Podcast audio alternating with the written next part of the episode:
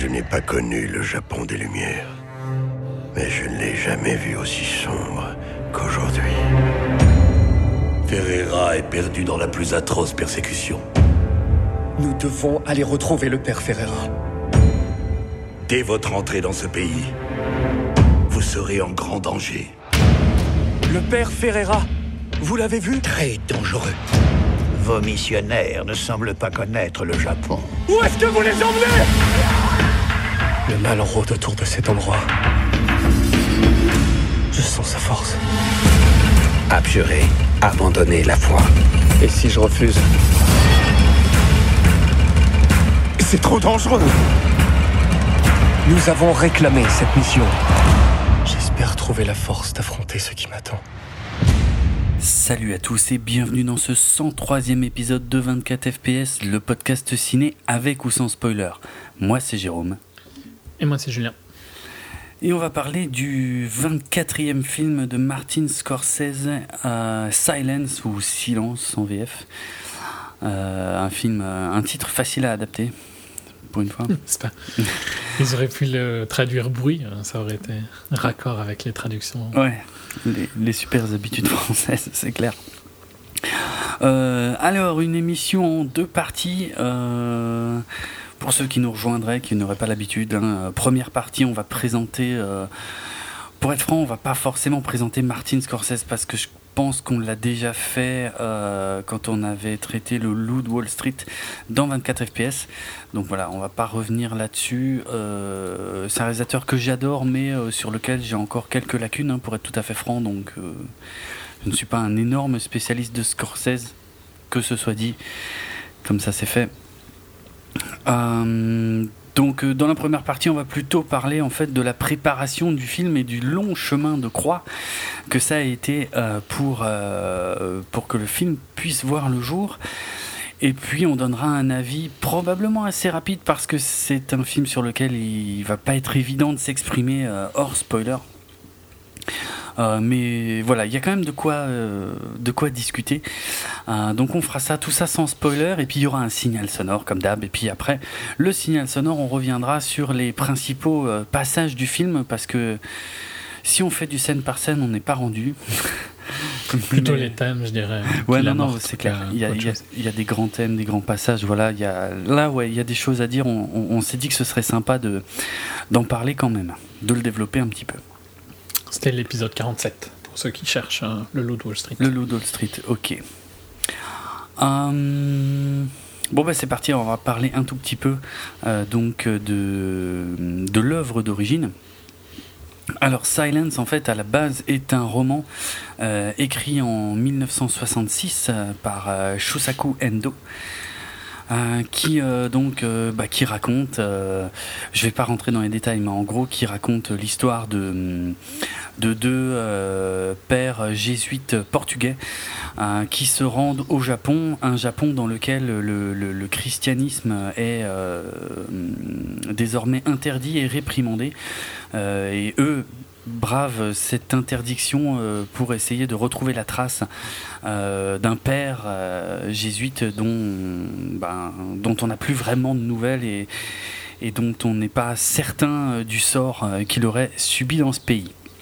J'y reviendrai un peu plus tard euh, là-dessus.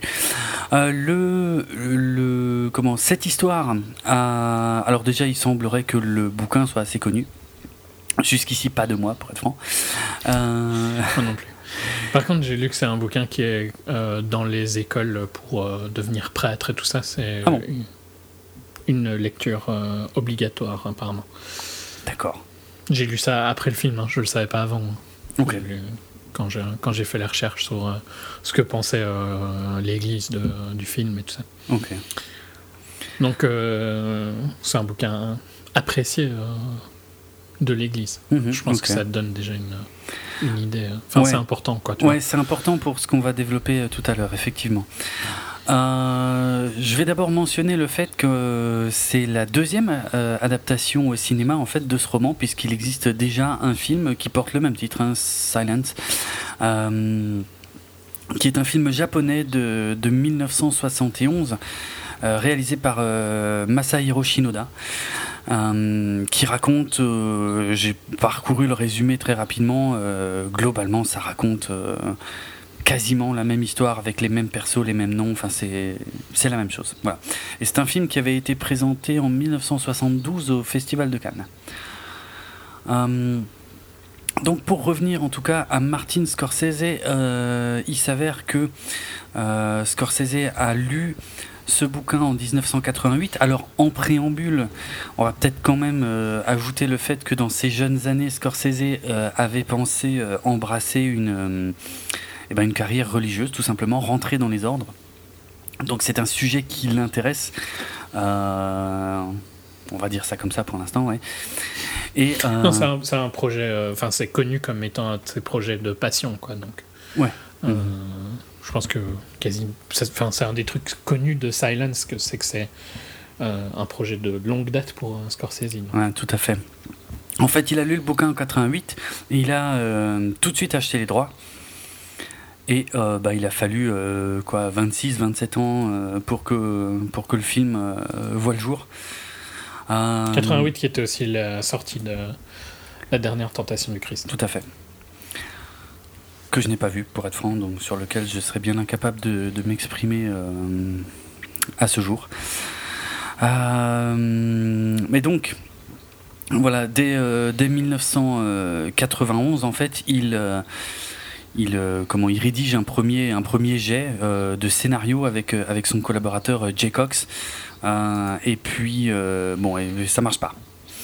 Donc ils vont, ils vont continuer à travailler dessus. En gros, en fait, ce qui s'est passé pendant ces plus de 25 ans, c'est que d'une part, le, script a été réécrit un, paquet de fois, et d'autre part, il avait beaucoup de mal à trouver un financement aussi pour, pour son film. C'est pour ça qu'il a été sans cesse reporté.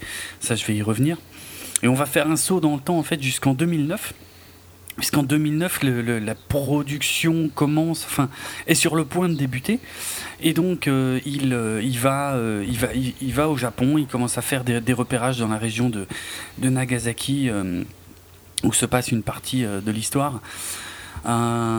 et, Daniel Day-Lewis, Benicio del Toro et Gaël Garcia Bernal sont. Cast de euh, malade mental. Hein, oui, j'étais sûr, j'étais sûr que tu allais kiffer, c'est clair.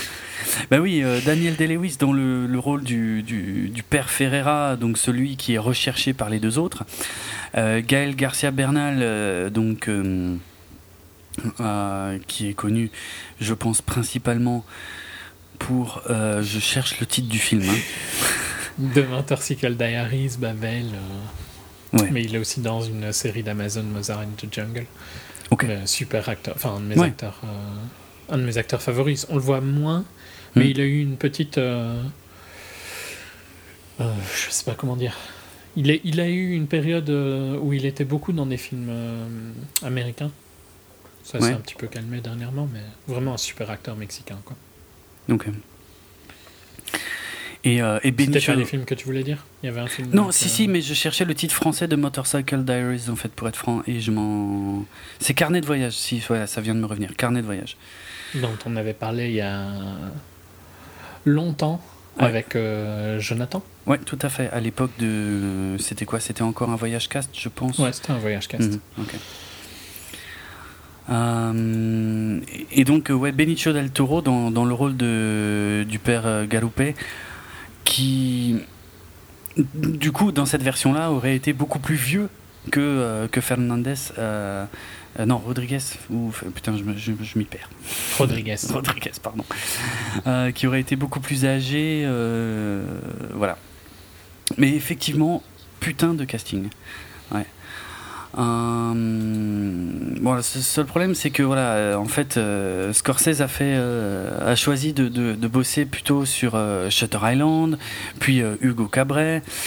Euh, du coup, les acteurs ont fini par euh, bah, faire autre chose, euh, pour, pour faire simple. Hein. Ils étaient au fur et à mesure engagés sur, ouais, sur d'autres choses. Il y a plusieurs déclarations au fil du temps. En 2011, Scorsese dit que Silence sera son prochain film. En 2012, il en reparle avec peut-être la possibilité de faire le truc en 3D, ce qui semble, vu le produit final, ce qui semble complètement contradictoire avec ce qu'il a fait au final. Daniel Day-Lewis pas trop trop occupé hein, quand même parce que depuis 2012 on l'a on l'a plus vu. C'est vrai, il a rien Parce que c'est Lincoln hein, depuis son dernier film. Ah oui, quand, ah oui, quand même. Hmm. Bon, et après, il est connu pour faire des, des projets autres que le cinéma qui le passionnent. Il a quand même pendant, je pense, un an ou deux, appris à faire des chaussures au Portugal. Hein. Parce qu'il avait envie de faire des chaussures. Oui, je sais. euh, ouais. On le reverra cette année. Hein, dans un film que tu attends. Hmm. Qu'est-ce que ça veut bien être? Parce que là, j'ai un gros trou de mémoire. Le projet euh, encore euh, non nommé de Pitié. Oh, ouais, d'accord. Donc, j'irai pas le voir. Euh, ok. Hmm. Enfin voilà, en, je sais plus en, quelle année je suis. Euh, en 2011 toujours, euh, je crois que Scorsese continue de dire que c'est son prochain film et puis finalement, euh, finalement il, il, fait Le Loup de Wall Street à la place. enfin bref. Alors là, on va parler juste d'un tout petit épisode judiciaire parce que il semblerait que alors Chekigori Pictures, euh, une boîte que je connais pas du tout, a porté plainte en fait contre, euh, enfin a poursuivi Scorsese en 2012, euh, justement par rapport à ce qu'il estimait être une rupture de contrat en fait autour du film Silence. En gros, je vais essayer de résumer l'affaire. si j'ai bien compris, en gros, à l'époque, donc au début des années 90, euh, et ben Scorsese aurait signé un accord avec cette boîte-là pour, euh, ben, pour que ce soit cette boîte qui produise en fait euh, Silence. Le problème c'est que non, alors d'ailleurs, je me suis gouré. Si, c'est en 90 et il était censé tourner le film après, en, ouais, après Kundun qu'il a fait en 97, que j'ai pas vu non plus. Hein, donc c'est moche parce que c'est c'est un autre film qui est un peu sur le même euh, type de thématique. C'est dommage parce que du coup ça forme peut-être un triptyque intéressant. Là on va pouvoir. Euh, enfin moi je ne pourrais parler que du troisième sur ce coup-là. Euh, et donc, il semblerait que cette boîte de production ait, avancé 750 000 dollars à Scorsese euh, pour, euh, pour faire Silence. le problème, c'est que Scorsese donc, a choisi de faire d'autres films donc, entre temps. Et en fait, à chaque fois que Scorsese faisait un autre film au lieu de faire Silence, il devait payer un, entre 1 million et 1 million et demi de dollars à, cette boîte de production en fait pour comme dédommagement. Et il semblerait que sur euh, Hugo Cabret, euh, il n'est pas payé euh, et que en plus il est euh, il aurait dû faire Silence après Hugo Cabret et qu'à la place il a fait le Loup de Wall Street. Bref voilà. En gros c'était ça le motif de la plainte. Euh, tout ce qu'on sait c'est que les représentants de Scorsese ont déclaré que la plainte était non fondée. Et on sait que le comment que la plainte a été réglée on va dire en privés, enfin euh, entre eux, euh, et euh, les, termes de l'accord qu'ils ont trouvé n'ont pas été révélés. Donc voilà, mais en tout cas le, truc est réglé. Et de toute façon, effectivement, après le de Wall Street, c'est bien sur Silence que, que Scorsese a commencé à bosser. Ils ont fait faillite hein, depuis. Ah bon, la boîte a fait faillite, c'était très utile. Mais par contre, c'était pas un petit, euh, un petit producteur, hein. c'était quand même euh, des gens qui ont produit Seven et tout ça. Donc, euh. Ah ouais? Tiens, c'est marrant. Ce, nom m'était vraiment, vraiment pas familier. Ok. Mais ils ont fait faillite en décembre, là. Donc. Ah ok, c'est tout, tout frais. D'accord. Bon. En tout cas, bah, c'est vrai que a priori c'est une autre boîte en fait qui, qui maintenant a financé Silence. Euh, je suis en train de revérifier. Euh... Oh non, quoique. Il y, y, avait aussi les, les Chekigori, mais il y, en avait d'autres qui se sont rajoutés. Bref, euh, ils ont essayé quand même de réduire les coûts. Ils se sont rendus compte que le film coûterait très cher s'il était tourné au Japon. Donc ils ont décidé de le tourner à, Taïwan. Euh, et euh, voilà, il semblerait d'ailleurs que le réalisateur Ang Lee euh, ait filé un petit coup de main à, Scorsese pour, pour trouver des, des, lieux de tournage. ça, c'est une petite anecdote que j'ai trouvée à côté de ça. Et puis, puis voilà, donc sur le casting, donc on a Andrew Garfield qui joue donc on va dire le, personnage principal, hein, de Rodriguez. Je ne sais pas bien le prononcer. Moi non plus. Hein. Donc, désolé pour les Portugais. on a Adam Driver qui joue donc le, le père Francisco Galupe. Euh, j'y reviendrai, ouais, en fait j'y reviendrai. Donc Liam Neeson qui lui a hérité du, du rôle du, du, père Ferreira, euh, qui est l'objet, euh, qui est un peu le MacGuffin du film, pour faire simple. Et... c'est une idée d'appeler ça comme ça dans un film comme ça, mais ok. Bah écoute. Pourquoi pas, hein Pourquoi pas bah, C'est clairement. C'est pas faux, hein Ouais, c'est pas faux. Euh, et euh, il y avait un, rôle de, traducteur japonais euh, qui aurait dû être tenu par Ken Watanabe. Et Ken Watanabe qui a dû quitter la production, pareil, je sais plus pour tourner quoi, pour être franc. et donc qui a été remplacé au pied levé par Tadanobu Asano. Et je tiens à, le mentionner parce que non pas parce que je connais Tadanobu Asano, pour être franc, ça ne me disait rien du tout. Euh, c'est plutôt parce que, bien que j'ai vu quelques films a priori dans lesquels, puisqu'il était dans Thor, euh, c'était un des compagnons de Thor, euh, il était dans les 47 Ronin, il était dans, dans, Space Battleship, bon ça c'est déjà plus un film japonais, qui sera peut-être moins connu, ouais bon après c'est plus des films japonais. Il était dans Ichi the Killer à la limite ou Zatoichi. Et c'est surtout... Pour ceux qui sont plus ciné c'était aussi le prix du jury à Cannes. Euh, il était dans un film qui a reçu le prix du jury à Cannes cette année. Ah, d'accord. Harmonium. Il avait le rôle principal. Ça ne me dit foutrement rien du tout. Mais il sera aussi dans Thor Ragnarok. Ah, ok. Euh, en fait, euh, c'est juste que c'est marrant parce que si tu veux, en voyant le film, en voyant Silence, quand je l'entendais lui parler anglais, je me disais putain, il a exactement la même élocution, le même type de voix que, peut avoir Ken Watanabe et que j'aime énormément. Euh, et, j'ai découvert après qu'en fait il a remplacé Ken Watanabe et donc euh, bah voilà, je pense que c'est pas un hasard qu'il ait été euh, qu'il ait été casté. voilà. Ok.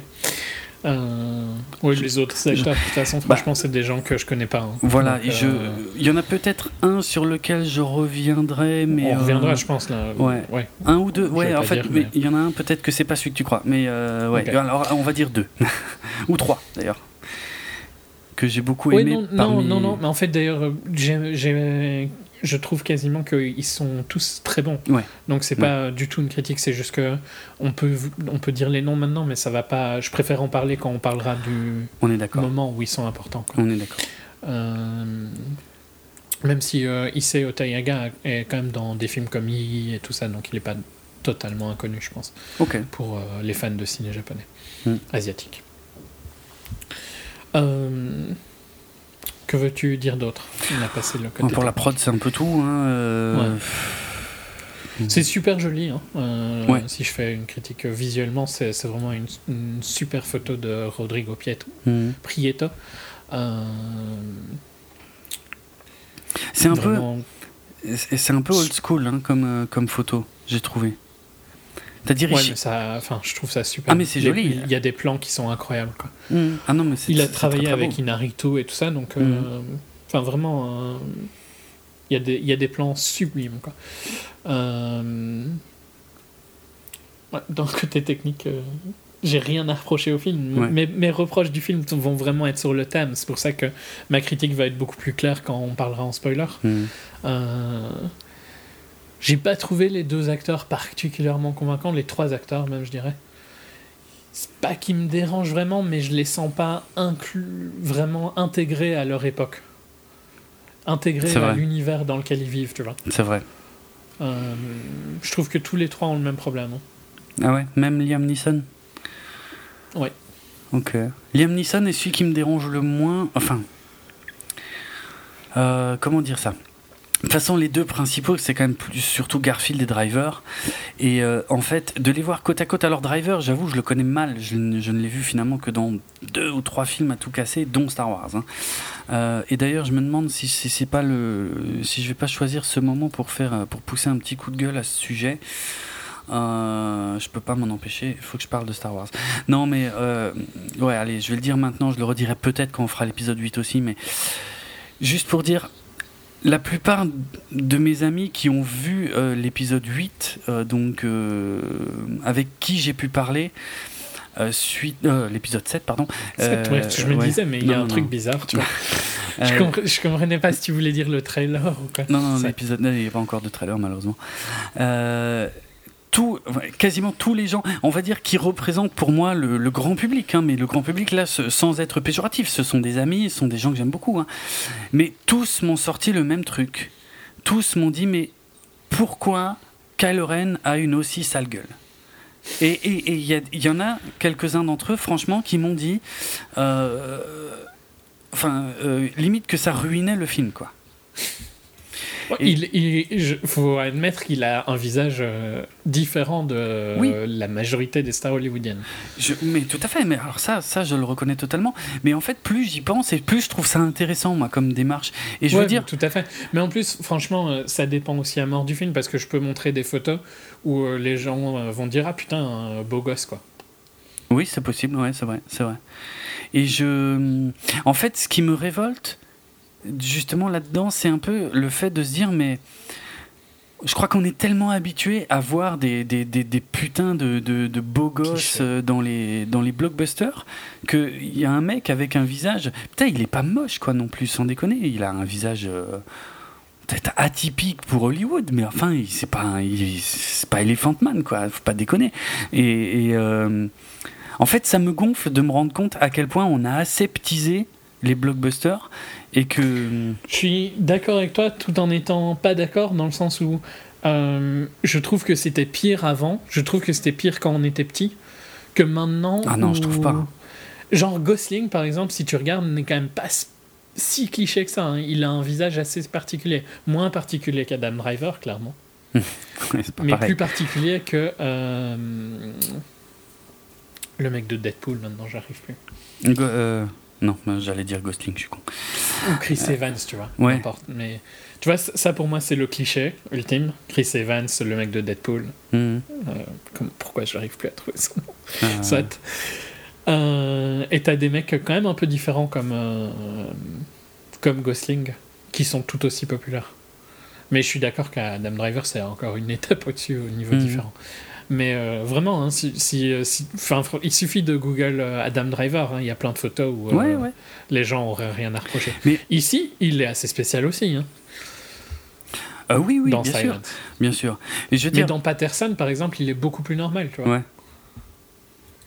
Après, peut-être, voilà. Le truc, moi, je connaissais, j'avoue, je connaissais pas Driver avant qu'il soit casté dans, dans, Le Réveil de la Force. Mais euh, j'avais vu des photos de lui, et puis euh, quand il enlève son casque dans, dans, Star Wars, euh, je voilà, j'étais pas choqué quoi. Mais la plupart des gens, et après ça je peux pas forcément leur en vouloir, la plupart des gens non seulement n'avaient pas la moindre idée de qui était l'acteur sous le casque de Kylo et savaient encore moins à quoi il ressemblait. Du coup, quand il a enlevé son casque, pour, pour l'immense majorité d'entre eux, ça a été un choc. Mais de juger le film là-dessus, ça me, je pense que ça me gêne énormément. Il était plus connu aux US à cause de Girls hein, aussi. parce que bon, quand même, c'est ça, c'est pour ça qu'il est connu pour beaucoup de monde. Et pour, Mais je, enfin, je trouve ça pathétique de juger un acteur euh, parce qu'il ressemble à quelque chose. Le, il, son, son, son perso a énormément de problèmes. Ça, c'est autre chose. De sa faute. Ouais, ouais. Voilà. Maintenant, je reviens sur, euh, sur, euh, sur Silence. Franchement, Driver et Garfield ensemble, mais putain, pour moi, il y a un de ces fossés entre les deux. Moi, je trouve que Driver a une putain de profondeur. d'acteur. Ah oui, ah bah grave. Ah oui, mais c'est hallucinant. Il a pas de range, Garfield. Garfield, mais franchement, je le trouve creux et. J'aurais tellement aimé c'est pas, C'est pas vraiment un mauvais acteur, tu vois. Ouais. Mais c'est pas un bon acteur non plus. Bah non. Euh, genre, tu vois, si tu recastes le film et tu gardes. Euh, tu gardes, euh, tu gardes Adam Driver, mais tu le mets avec Daniel Day-Lewis et Gaël Garcia Bernal, ça va pas choquer. Non. Par contre, tu gardes Gaël Garcia Bernal, tu mets, euh, enfin, tu gardes. Euh, je vais y arriver. tu prends Daniel Day-Lewis, tu prends Gaël Garcia Bernal et tu mets Andrew Garfield, ça va faire vraiment mal, tu vois. Ouais.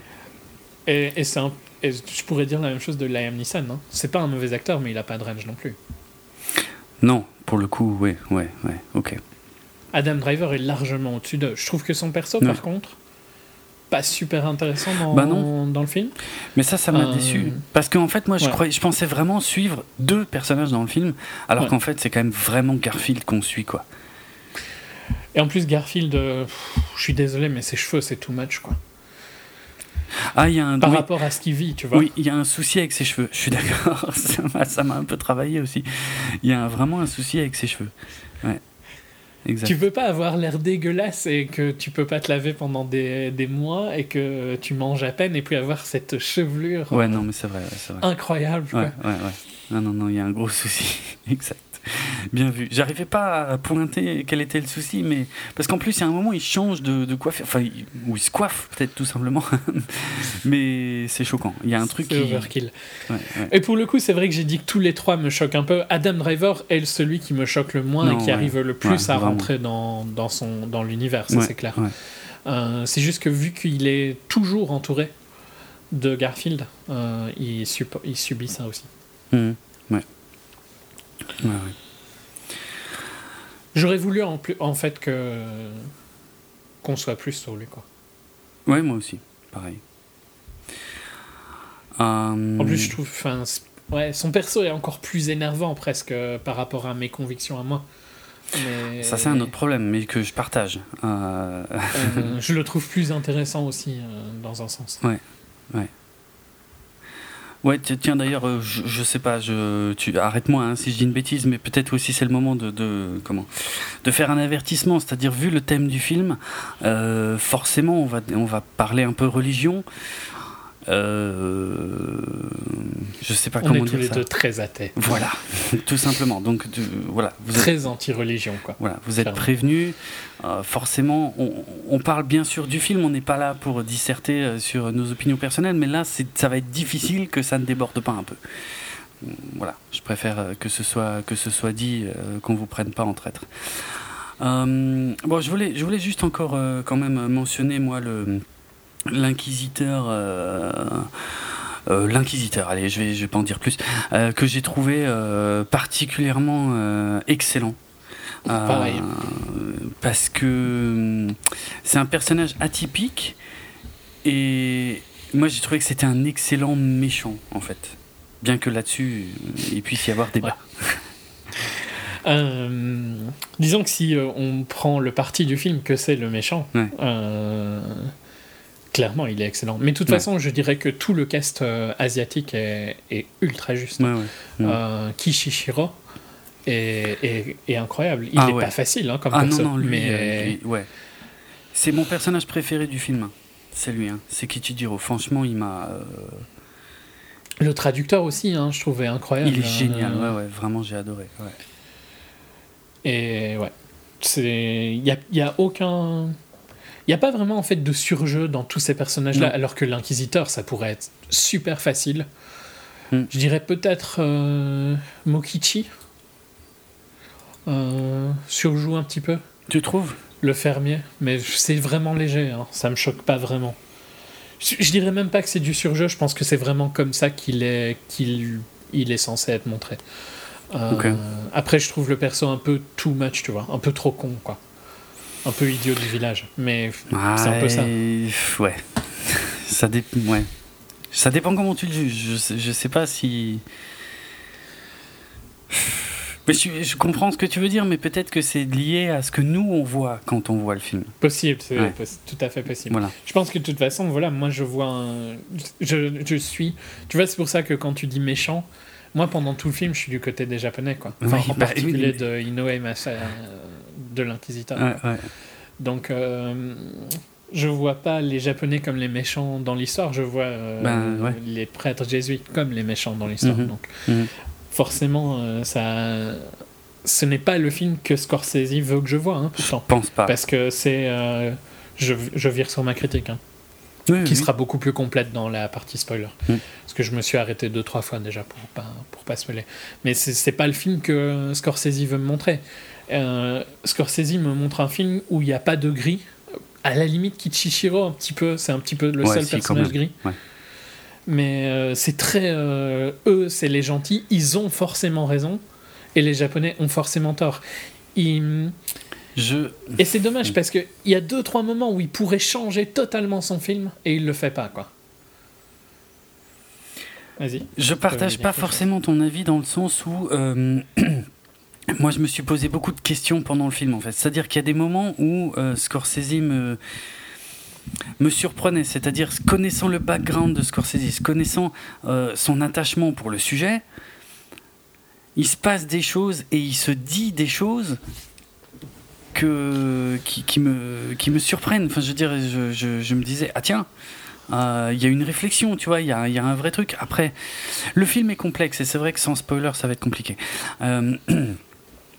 je, mais je te trouve un peu dur parce que je, je trouve pas que ça ressorte forcément de l'intégralité du film, ce que tu dis. Ça ressort quand tu as fini de voir le film. Voilà. Ça ressort pas pendant le film. Voilà. Et c'est d'accord avec ça ouais, ouais, carrément, mais ça fait une grosse différence. Oui, oui, oui, ça fait une grosse différence, mais c'est le produit fini que je juge. C'est pas. Euh, bien sûr, oui, oui, non, mais. Mais du coup, quand même. Et tu vois, quand je vais, euh, je vais utiliser Pasolini, Pasolini est dix fois plus distant et ne porte dix fois moins de jugement quand il filme Silo que euh, Scorsese le fait quand il filme Silence. Hmm. Et ça, je trouve que c'est un énorme problème parce que pour ceux qui ont vu Salo, c'est beaucoup plus facile de porter un jugement sur qui a raison et qui a tort dans Salo. Hein. J'imagine. Je ne veux pas euh, développer plus. Euh, ceux qui l'ont vu comprendront pourquoi. Et c'est super important quand tu es un réalisateur de garder cette distance pour que ah, ton film soit. Non. Ben, bah, ça dépend de ce que tu veux faire. Ben oui, ça dépend de ce que tu veux raconter. Si tu veux raconter un film à la Mel Gibson, ok je sais bien, mais si tu veux que ton film soit pris au sérieux et qu'il ait euh, un impact sur euh, l'histoire du cinéma, je trouve que c'est important. Je, ouais. J'en sais, je, je, je l'ai bizarrement pas vécu aussi euh, violemment que toi pour le coup parce que malgré malgré l'intention de Scorsese, j'ai trouvé le film très intéressant et, ça m'a montré une, période de l'histoire euh, que j'ignorais totalement, franchement, dont j'ignorais totalement l'existence euh, et que j'ai trouvé super intéressante euh, parce que c'est raconté par le biais de, personnages intéressants. Moi, je te dirais quand même que dans certains dialogues que, à mon avis, tu juges comme intéressants, si tu, si tu analyses ce qu'il dit, c'est quand même une énorme critique du Japon, tu vois ils, font des comparaisons avec le, fait que le Japon est un marécage. C'est quand même pas super positif, tu vois. Et, il fait pas dire ça à des personnages, euh, à ces personnages euh, portugais, euh, européen. Mmh, mmh. Ouais, portugais. Il fait dire ça à des Japonais. Hein. Portugais, c'est un grand mot, hein, d'ailleurs. Hein, oui, oui, non, mais ça, c'est une autre critique que je ferai juste avant qu'on finisse les spoilers. euh, le, la, le, hors spoiler. Mmh. Euh, il fait dire ça à des Japonais qui sont quand même un peuple très fier. C'est vrai. Oui, alors ouais, c'est vrai, j'y avais pas pensé. Vu comme ça, ouais. Mais pourtant, je trouve que au moins si tu veux, le film a quand même l'intelligence, euh, et surtout il prend le temps, parce qu'il faut qu'on parle un peu de ça aussi, euh, de laisser quand même toutes les parties s'exprimer, et, vraiment dans les détails. Et ça, oui, mais c'est quand même pas mal. Tu vois, je suis d'accord avec toi sur ça. C'est pas un film si orienté que ça. Je trouve que tout le monde peut s'exprimer, tout le monde donne son avis, et il y a du coup de la matière à retirer pour, pour toutes les parties impliquées. Et ça, j'ai trouvé ça quand même très bien. Et peut-être pas si évident. Hein. Si le film était si orienté que ça, il était peut-être pas obligé de le faire comme ça, ah, si ce n'est le respect pour l'œuvre d'origine. Ouais. Là où je vais argumenter avec toi, c'est que il permet à s'exprimer, mais avec un discours orienté. Parce que le discours que font les Japonais, même si je suis d'accord que c'est les moments positifs du film, c'est des moments où ils, ils, relativisent un petit peu le, euh, ce que disent les, les prêtres. Mhm. Donc c'est super important, mais ça reste tu sens que c'est des mots, pas des mots d'un japonais, c'est des mots d'un européen qui pense, tu vois, que c'est ça qu'il doit dire. Je, vais être très franc, je ne pourrais pas en jurer parce que là tout dépend du degré de fidélité avec le roman. Je rappelle que le roman à la base il est quand même japonais. Euh, oui, mais écrit par un chrétien, je crois. Ah, ça c'est possible, oui, oui, tout à fait. Euh, globalement, je pense que que je ne je pense pas dire de bêtises si je dis que l'ensemble de l'œuvre, que ce soit le roman ou le film, est vu de toute façon comme un hommage à ces, euh, euh, à ces jésuites qui sont allés, euh, qui sont allés là-bas, voilà, dans un pays où ils étaient pas les bienvenus. En fait, à partir du moment où tu penses que c'est une adaptation du roman, si le roman est probablement comme ça, je pense que c'est probablement une adaptation assez juste du roman. Oui. C'est juste que je suis pas d'accord avec ça. Oui, non mais ça, fondamentalement. Non, ça, Et que hum, il ne, il ne dit jamais que ce que font les Japonais c'est bien, c'est bien, tu vois. Il ne, il, se, il ne se place jamais comme ça. Il, il les laisse parler avec un discours qui, je, je trouve, tu peux argumenter, est intéressant, oui, mhm, mais il y a quand même quelques notes que je trouve un peu too much, tu vois. Notamment le, le marécage qui revient plusieurs fois. Hein. Ouais, ouais, pas dit juste une fois. Euh, ils ne les placent quand même jamais du côté où ils ont peut-être raison aussi. Ah, moi je trouve que si. Bizarrement, j'ai trouvé que si. Je vois, je, vois pas quand pour moi il reste toujours les méchants et. Euh, Mais c'est vrai qu'il reste toujours les méchants. Euh, Driver, c'est les gentils. Mm, mm. C'est vrai. Bon, on développera peut-être ça alors plus ah facilement dans la seconde partie. Je vais faire ma dernière critique que j'aurais dû faire avant, mais c'est que encore une fois, si tu veux faire un film sérieux, et que tu prends des persos portugais, fais-les parler portugais. Ouais, ouais. Ça m'a sorti du truc aussi. C'est foutage de gueule, quoi. ouais. Bon, déjà, euh, bon, moi je trouve qu'ils ont pas du tout l'air portugais. Euh, bref, ça c'est un autre problème. C'est peut-être parce que je sais. À la limite, ça passe encore presque pour Adam Driver, tellement il est un peu spécial que tu sais pas trop ce qu'il est. ouais, non, mais c'est vrai, Driver, ça, ça passe bien. Mais je suis désolé, Liam Neeson et Garfield, pour moi, ils sont tellement euh, typés américain. anglais. Non, mais ouais, plutôt anglais. mais ouais, américain ces dernières années, c'est vrai. Mais euh, que voilà, j'ai vraiment, vraiment du mal à me projeter sur eux en tant que portugais. Mais effectivement, euh, c'est encore plus choquant par rapport à ce que tu dis toi, dans le sens où dans le film, clairement, ils nous disent qu'ils parlent portugais. Alors qu'en fait, ils sont en train de parler anglais. Il n'y a pas un seul mot de portugais qui est prononcé dans le film. Hein. Pas un seul. Tout est en anglais, mais ils disent qu'ils parlent portugais. Et c'est vrai que ça, c'est super dérangeant. C'est un peu dur, ouais. Et, je trouve que, euh, encore une fois, c'est pour ça que c'est un film qui disparaîtra euh, ultra vite. Euh. on n'en parlera plus jamais de ce film, tu vois, je suis sûr. Parce qu'il n'a aucune importance, il n'a aucune intégrité, en fait. Ouais.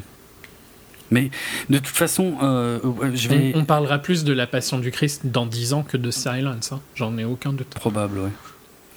Mais de toute façon, je vais, bah, je vais rebondir là-dessus et puis finir un peu euh, sur la critique sans spoiler. Euh, c'est quand même pas un film tout public. Oh, c'est que c'est franchement, ça n'a pas branché non, non, clairement, Il y a des, je connais des gens qui ont été le voir parce qu'il est sorti euh, sur certains marchés où j'ai des amis, genre mhm. en Irlande, en Angleterre, il y a plus longtemps, et qui l'ont détesté. Quoi. C'est un film où tu que eux ils ont senti qu'ils souffraient tu vois pendant les deux heures ah Mm. Que c'était vraiment long, chiant et tout ça. Moi, j'ai pas du tout trouvé ça, hein, personnellement. Je trouve que le, film est long, mais il mérite son temps, par contre, parce qu'il il travaille avec ce temps-là. Je pense que sa durée est importante par rapport à ce qu'il raconte. Euh, le film m'énerve, mais sur ses thèmes, en fait. et ouais, sur le fait d'Andrew Garfield, que je trouve pas super juste et tout ça, mais mm. en tant que film, je trouve pas vraiment que c'est un mauvais film. Je trouve que c'est un film qui m'énerve, mais pas un mauvais film. Un peu comme Steve Jobs, tu vois. Ouais. Enfin, c'était, c'était ça le titre. Ouais, ouais. Je crois. Je sais plus. Ouais, si, il me semble. Enfin, celui de Sorkin, quoi. Mhm.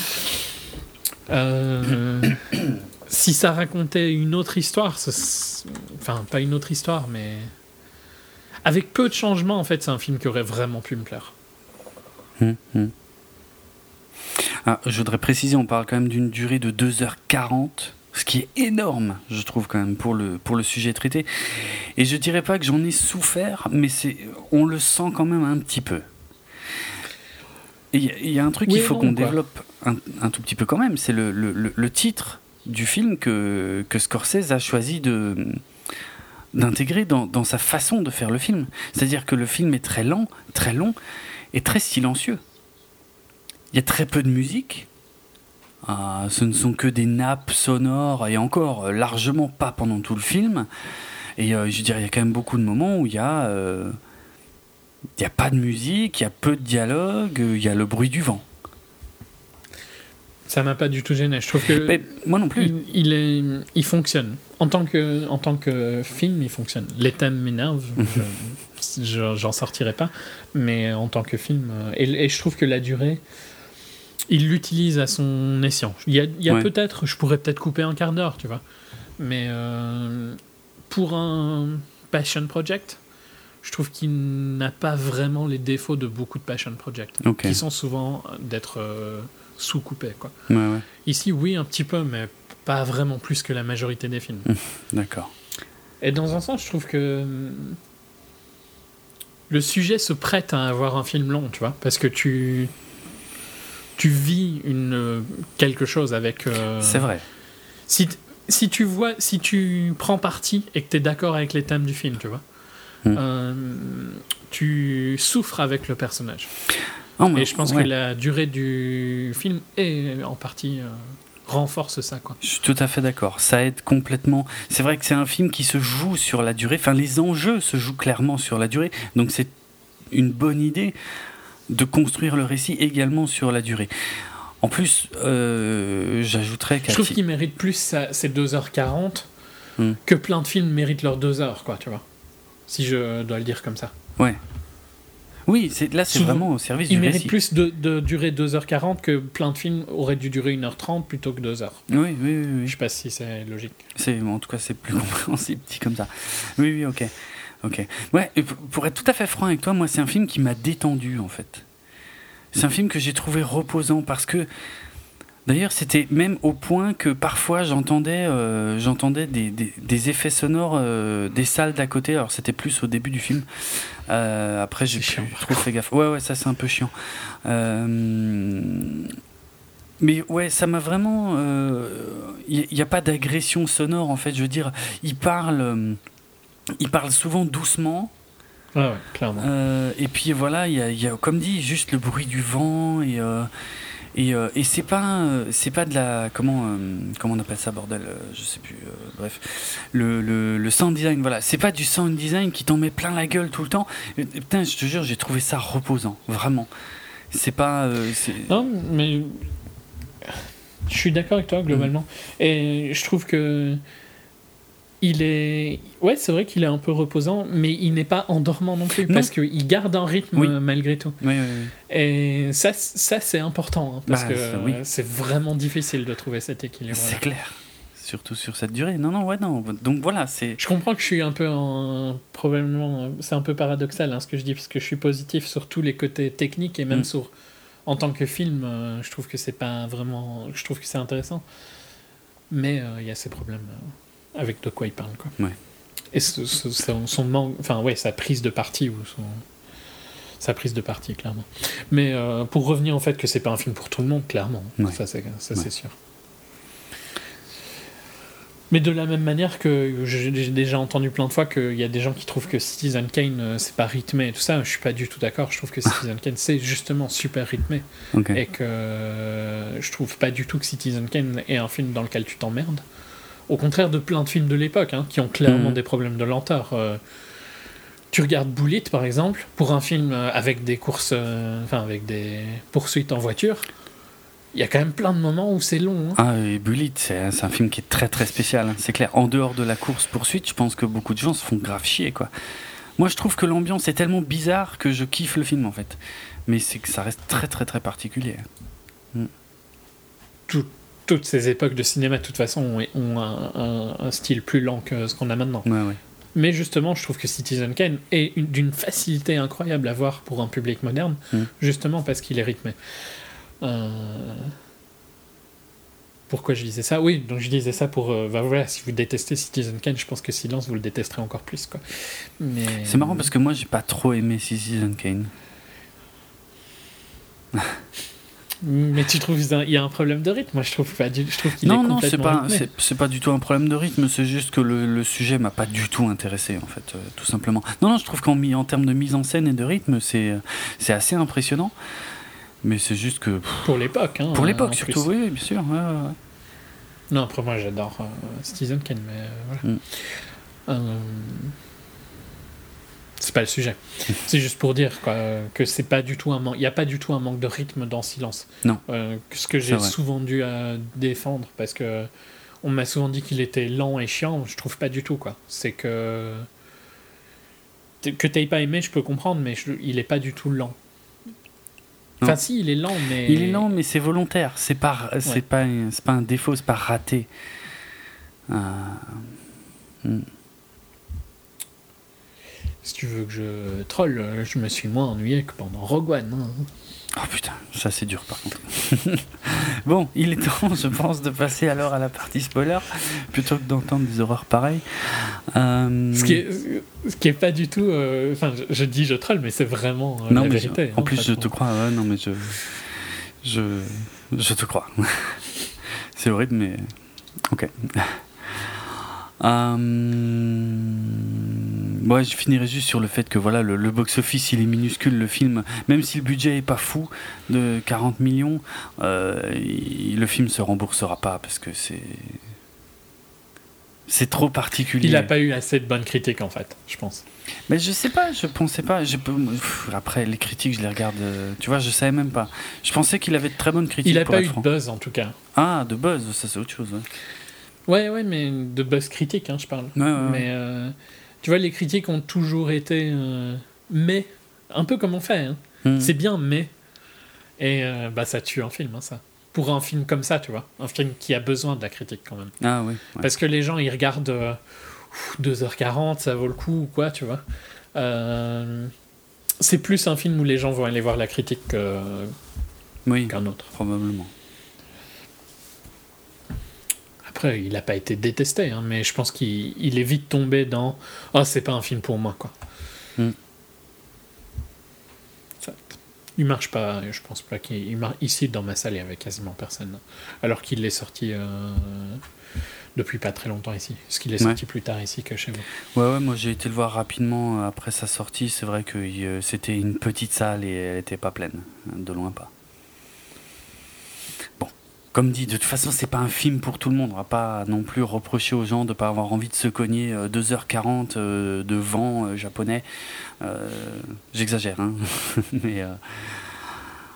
je peux comprendre. Mais puis même vu le thème, je veux dire, voilà, si je m'intéressais pas un petit peu au côté technique, par exemple, ou à la carrière de Scorsese, bah, je j'aurais probablement pas été voir ça. Enfin, tu, tu, tu, me dis, voilà, un film sur euh, deux euh, prêtres euh, qui vont en chercher un autre. J'en ai rien à foutre à la base, pour être tout à fait franc. Donc voilà, non, je, je, reprocherais pas du tout au public de pas aller voir ça en masse, franchement. Hmm. Il, y a, plein de films en ce moment, de toute façon. Ouais, il y a, il y a des trucs à voir. Qui sont intéressants et plus facile. Mhm. Ok. Ok. Spoiler? Ouais, allez hop, signal sonore. Et euh, bah, je pense qu'on va passer rapidement, très rapidement sur le, tout début, c'est-à-dire euh, on nous présente les personnages, la situation, euh, bref, voilà, c'est très... Je suis arrivé une minute en retard, on sait qu'ils sont à Taipei, parce que genre c'est écrit au début Franchement, non. Ou euh, t'es censé le savoir ou le deviner, euh, je sais pas. En fait, je, je, je dois t'avouer que euh, j'étais... à Mako, pardon. À Macao, oui. j'étais persuadé... Qu'ils étaient au, genre en Europe Ouais, qu'ils étaient en Europe. ouais, moi aussi. Ouais, ouais. Persuadé.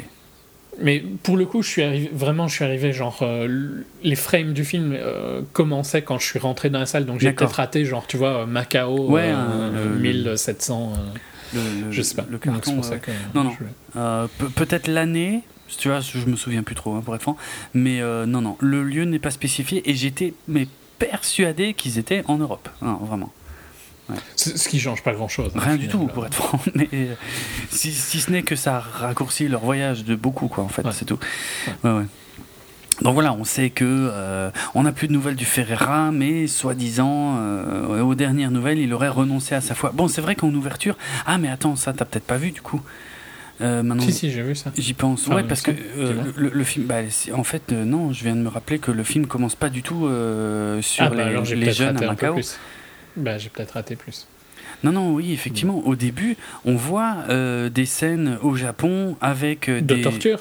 Ouais. Ouais, si, je les ai vus, hein, ça. Je les, ai vus. Ah bah oui, ok, bah alors, bah non, ok. Je pensais peut-être qu'il y avait un truc avant. Soit, c'est pas important. Je me suis demandé si on était censé savoir que c'était Mako ou non, pas. Non, non, non, vraiment pas.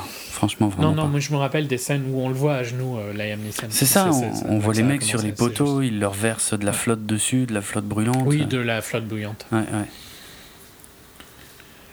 Ok. Euh, non, bah ok, bah alors je pense que j'ai dû rater une ou deux frames, hein, mais euh, ça commence par ça comme visuel? Oui, oui, ça Quand commence ils par sur, ça. au bord de l'eau, bah j'ai presque rien raté alors.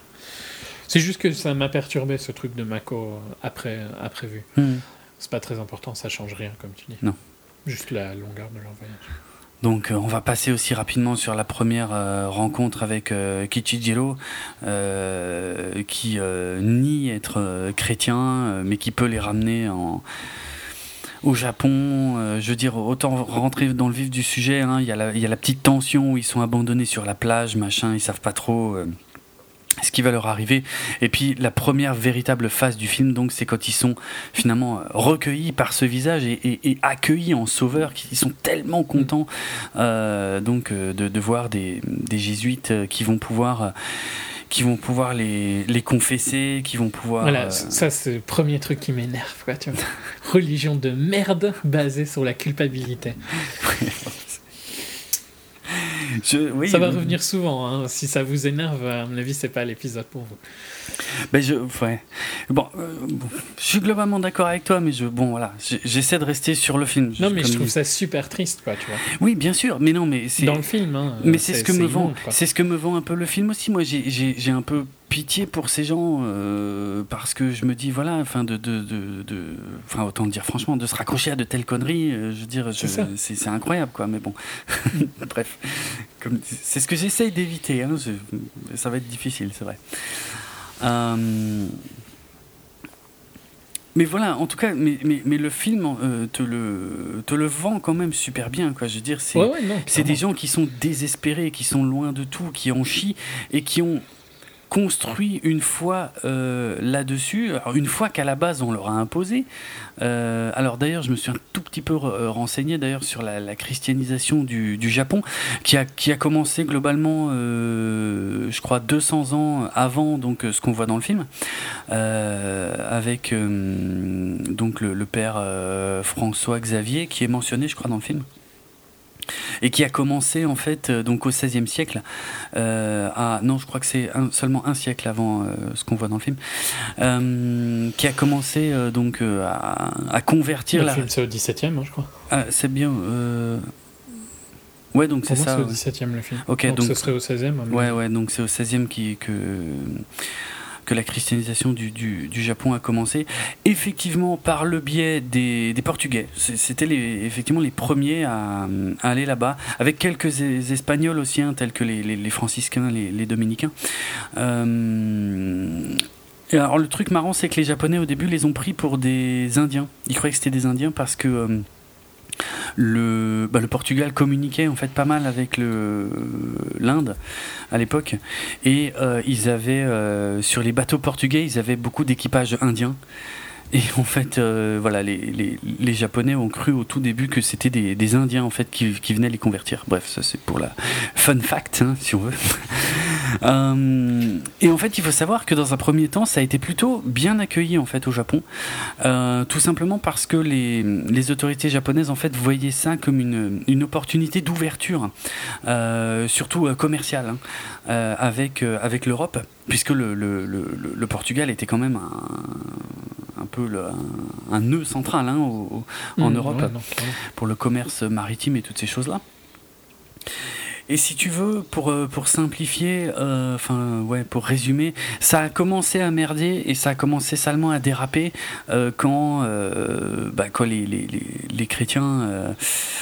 Les jésuites et tout ça ont, commencé à baptiser les japonais.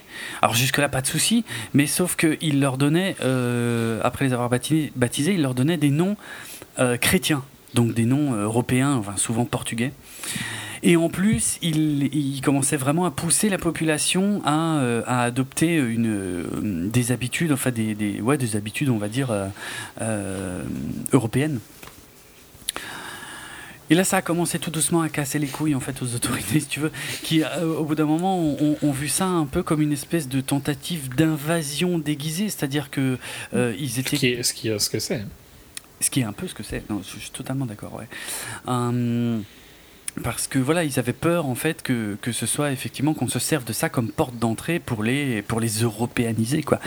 Et donc du coup. Euh, je vais pas, je vais pas euh, aller dans les détails des noms et tout machin, mais en gros, euh, les, shoguns ont, évolué et puis euh, il y a eu un moment sous le donc sous le shogun de Tokugawa, là ils ont dit stop, hein, c'est bon, là ils nous prennent pour des cons, ça va trop loin, stop, stop la christianisation du Japon, cassez-vous foutez-nous bien la paix avec vos trucs et, et ceux qu'on chope, ça va pas bien se passer.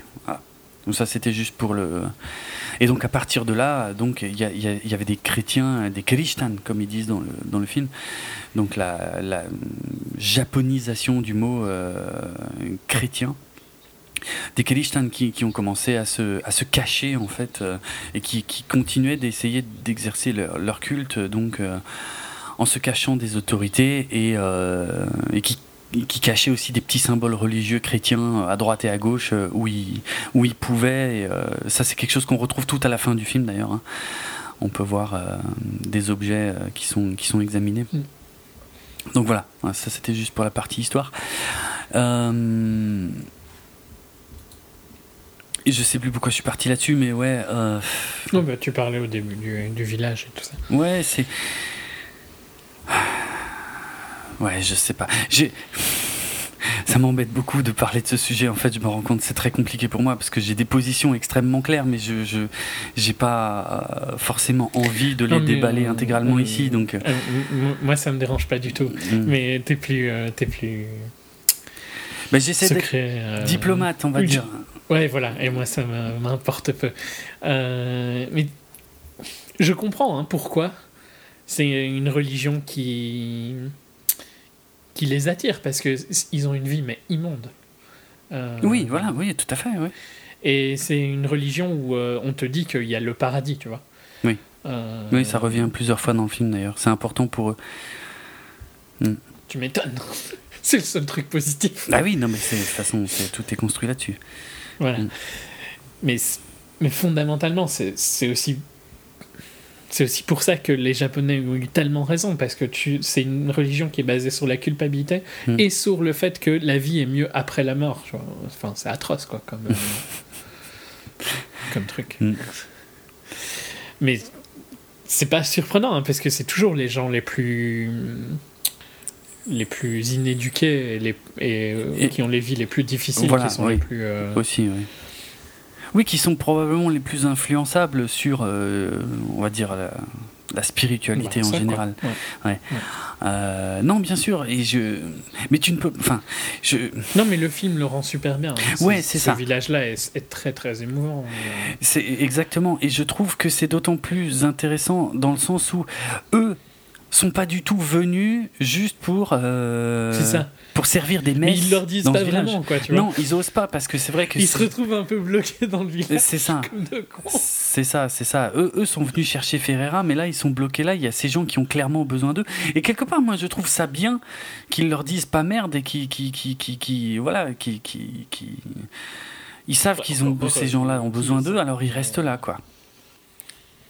Là où ils deviennent un peu débiles, c'est quand on leur fait comprendre qu'il y a du danger, qu'il faut se cacher, qu'au bout d'un moment ils craquent, ils vont un peu au soleil, ils se cachent plus trop, euh, et ils sont captés quoi. Ouais. Après, euh, pour moi, il c'est pas une courte période hein, qu'ils ont passé dans cette putain non, de cabane. Ça, ça a l'air. Oui, oui, non, Donc je, comprends en fait hein, quand ils sortent. Ouais. Euh, ça me ça me choque pas trop. Hmm. Si, si je vais à la première scène qui me dérange mais il y a, plein de trucs avant. Donc, euh. Parce que la première scène qui me dérange, c'est quand l'inquisiteur va venir pour la première fois. Euh, bah, moi, j'étais tenté d'aller jusque-là parce que qu'est-ce qui se passe avant? C'est-à-dire, ils vont juste euh, plus ou moins se séparer, non Je crois, il y en a un. Il va aller sur l'île de Gotham. Ouais, ouais.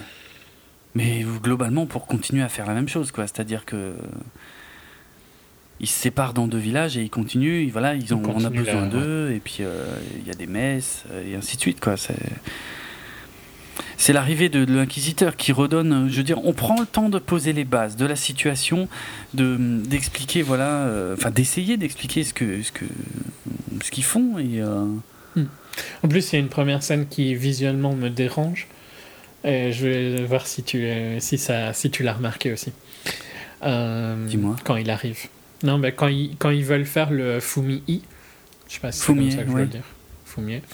Euh, t'as remarqué que le le Christ, enfin ouais, le, la pièce quoi, tu vois, ne se salit pas, alors qu'il marche dessus avec de la boue. Oui, oui, j'ai tiqué exactement la même chose. C'est vrai, c'est vrai. C'est atroce quoi. Ouais, non, ça ça m'a fait chier. Ouais.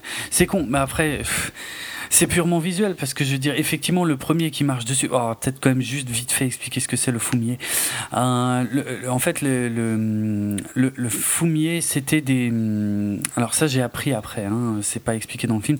En fait, c'est. Euh, non, enfin, tu le comprends hein, assez vite. C'est pas expliqué, mais vu que c'est quand même répété plusieurs fois. oui, oui, en fait, attends, euh, j'ai pas dit ce, que, ce qui n'est pas expliqué. Ce qui n'est pas expliqué, en fait, c'est que à la base, ces petites icônes sur lesquelles on demande aux gens de marcher, donc on place au sol et qu'on leur demande de marcher dessus, qui, symbolise leur euh, renonciation à la foi. Euh, ce que j'ignorais en fait, c'est que ces petites icônes, elles sont, elles sont fabriquées exprès dans ce but en fait. Ce ne sont pas des icônes qui sont euh, récupérées pour qu'on marche dessus. Non, elles étaient a priori faites exprès pour ça. Voilà, c'est la seule chose qui n'est pas expliquée dans le film. Sinon, oui, le principe, ça, on le connaît, on, le comprend très bien dans le film. Effectivement, euh, il y a tout le monde est rassemblé euh, autour d'eux et euh, on leur demande en public de renoncer à leur foi pour ne pas être poursuivis par à ce stade-là, ce qu'on pense être les hommes de l'inquisiteur. donc voilà, il faut qu'ils marchent sur cette icône qui généralement représentait ou Jésus ou Marie. Ou la Vierge. Ouais. Moi, ça me dérange à mort, hein, parce que c'est symbolique de la vision de Scorsese à ce moment-là, en fait. C'est les premiers, c'est les premiers signes que je vais pas du tout être d'accord avec lui jusqu'à la fin, tu vois. Ouais. Parce que pour moi, c'est volontaire. C'est pas. Euh... Qui salit pas. Ouais. Ouais. Je comprends. Et je pense que tu as raison en plus. Ça m'a beaucoup moins gêné, mais je pense que t'as pas tort quand même. Ouais. C'est pour ça, tu vois, qu'au final, ils font un. Enfin, il veut pas, tu vois, il veut pas, il veut pas vraiment être négatif avec l'Église. Hmm. Ça me dérange profondément. Mais moi, j'en étais pas encore sûr à ce stade, pour être franc.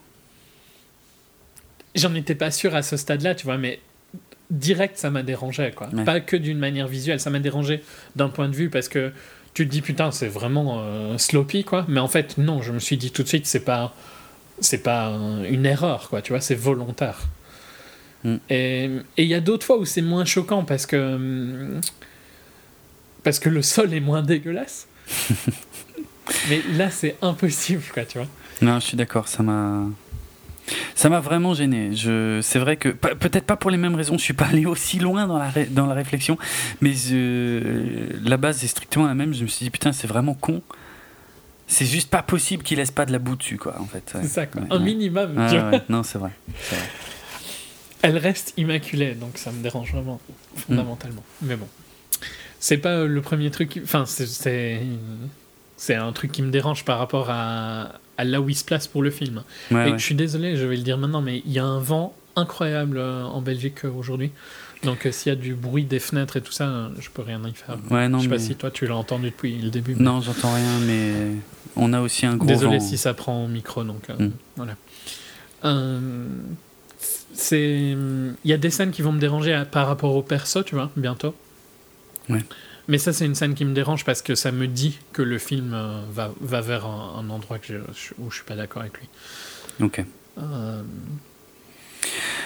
qui je dis pas a été confirmé à ce moment là hein. c'est juste que après je vois que c'est un, un, total quoi. Mmh, mmh. Ah, juste avant l'arrivée, en tout cas, des hommes de l'Inquisiteur, il y a quand même euh, un, peu la découverte de la backstory de Kichijiro. Euh, donc on, se rend compte qui, voilà, que, que lui a renoncé à sa foi, mais contrairement à sa famille. Et donc sa famille a été exécutée devant lui.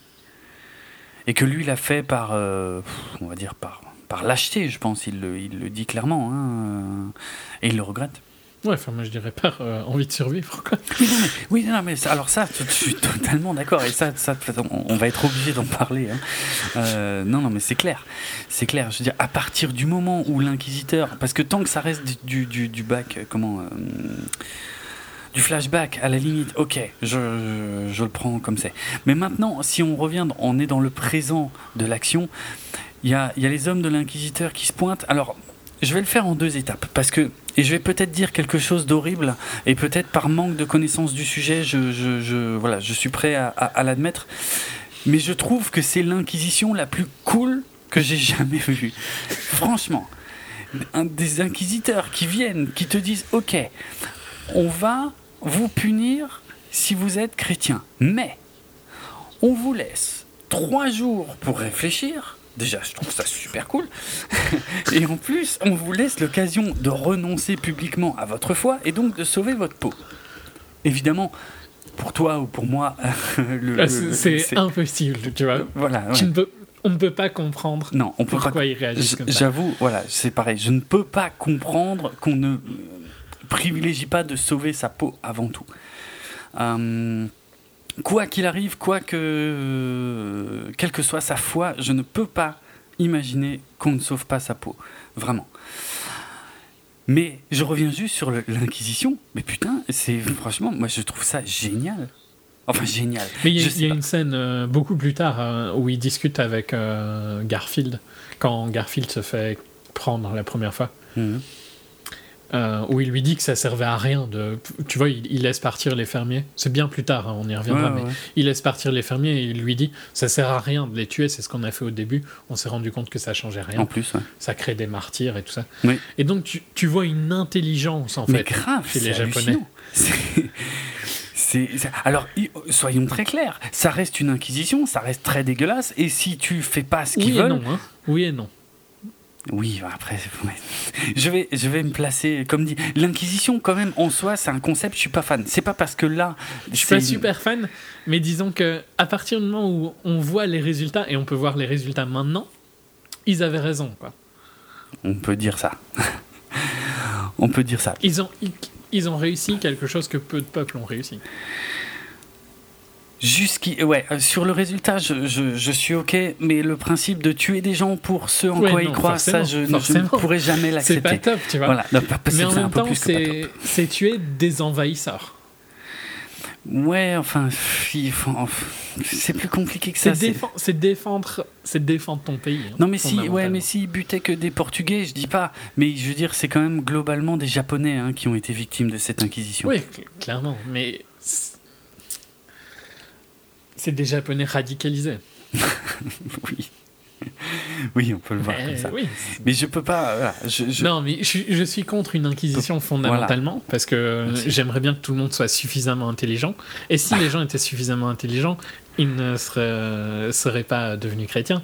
Donc il n'y aurait pas eu besoin d'inquisition. Disons que vu que il y avait suffisamment d'idiots et suffisamment de connards pour venir mettre un truc qui n'avait pas de raison d'être, l'Inquisition était un mal pour un bien. Cette Inquisition-là en particulier. Il y a eu des Inquisitions bien pires. Hein.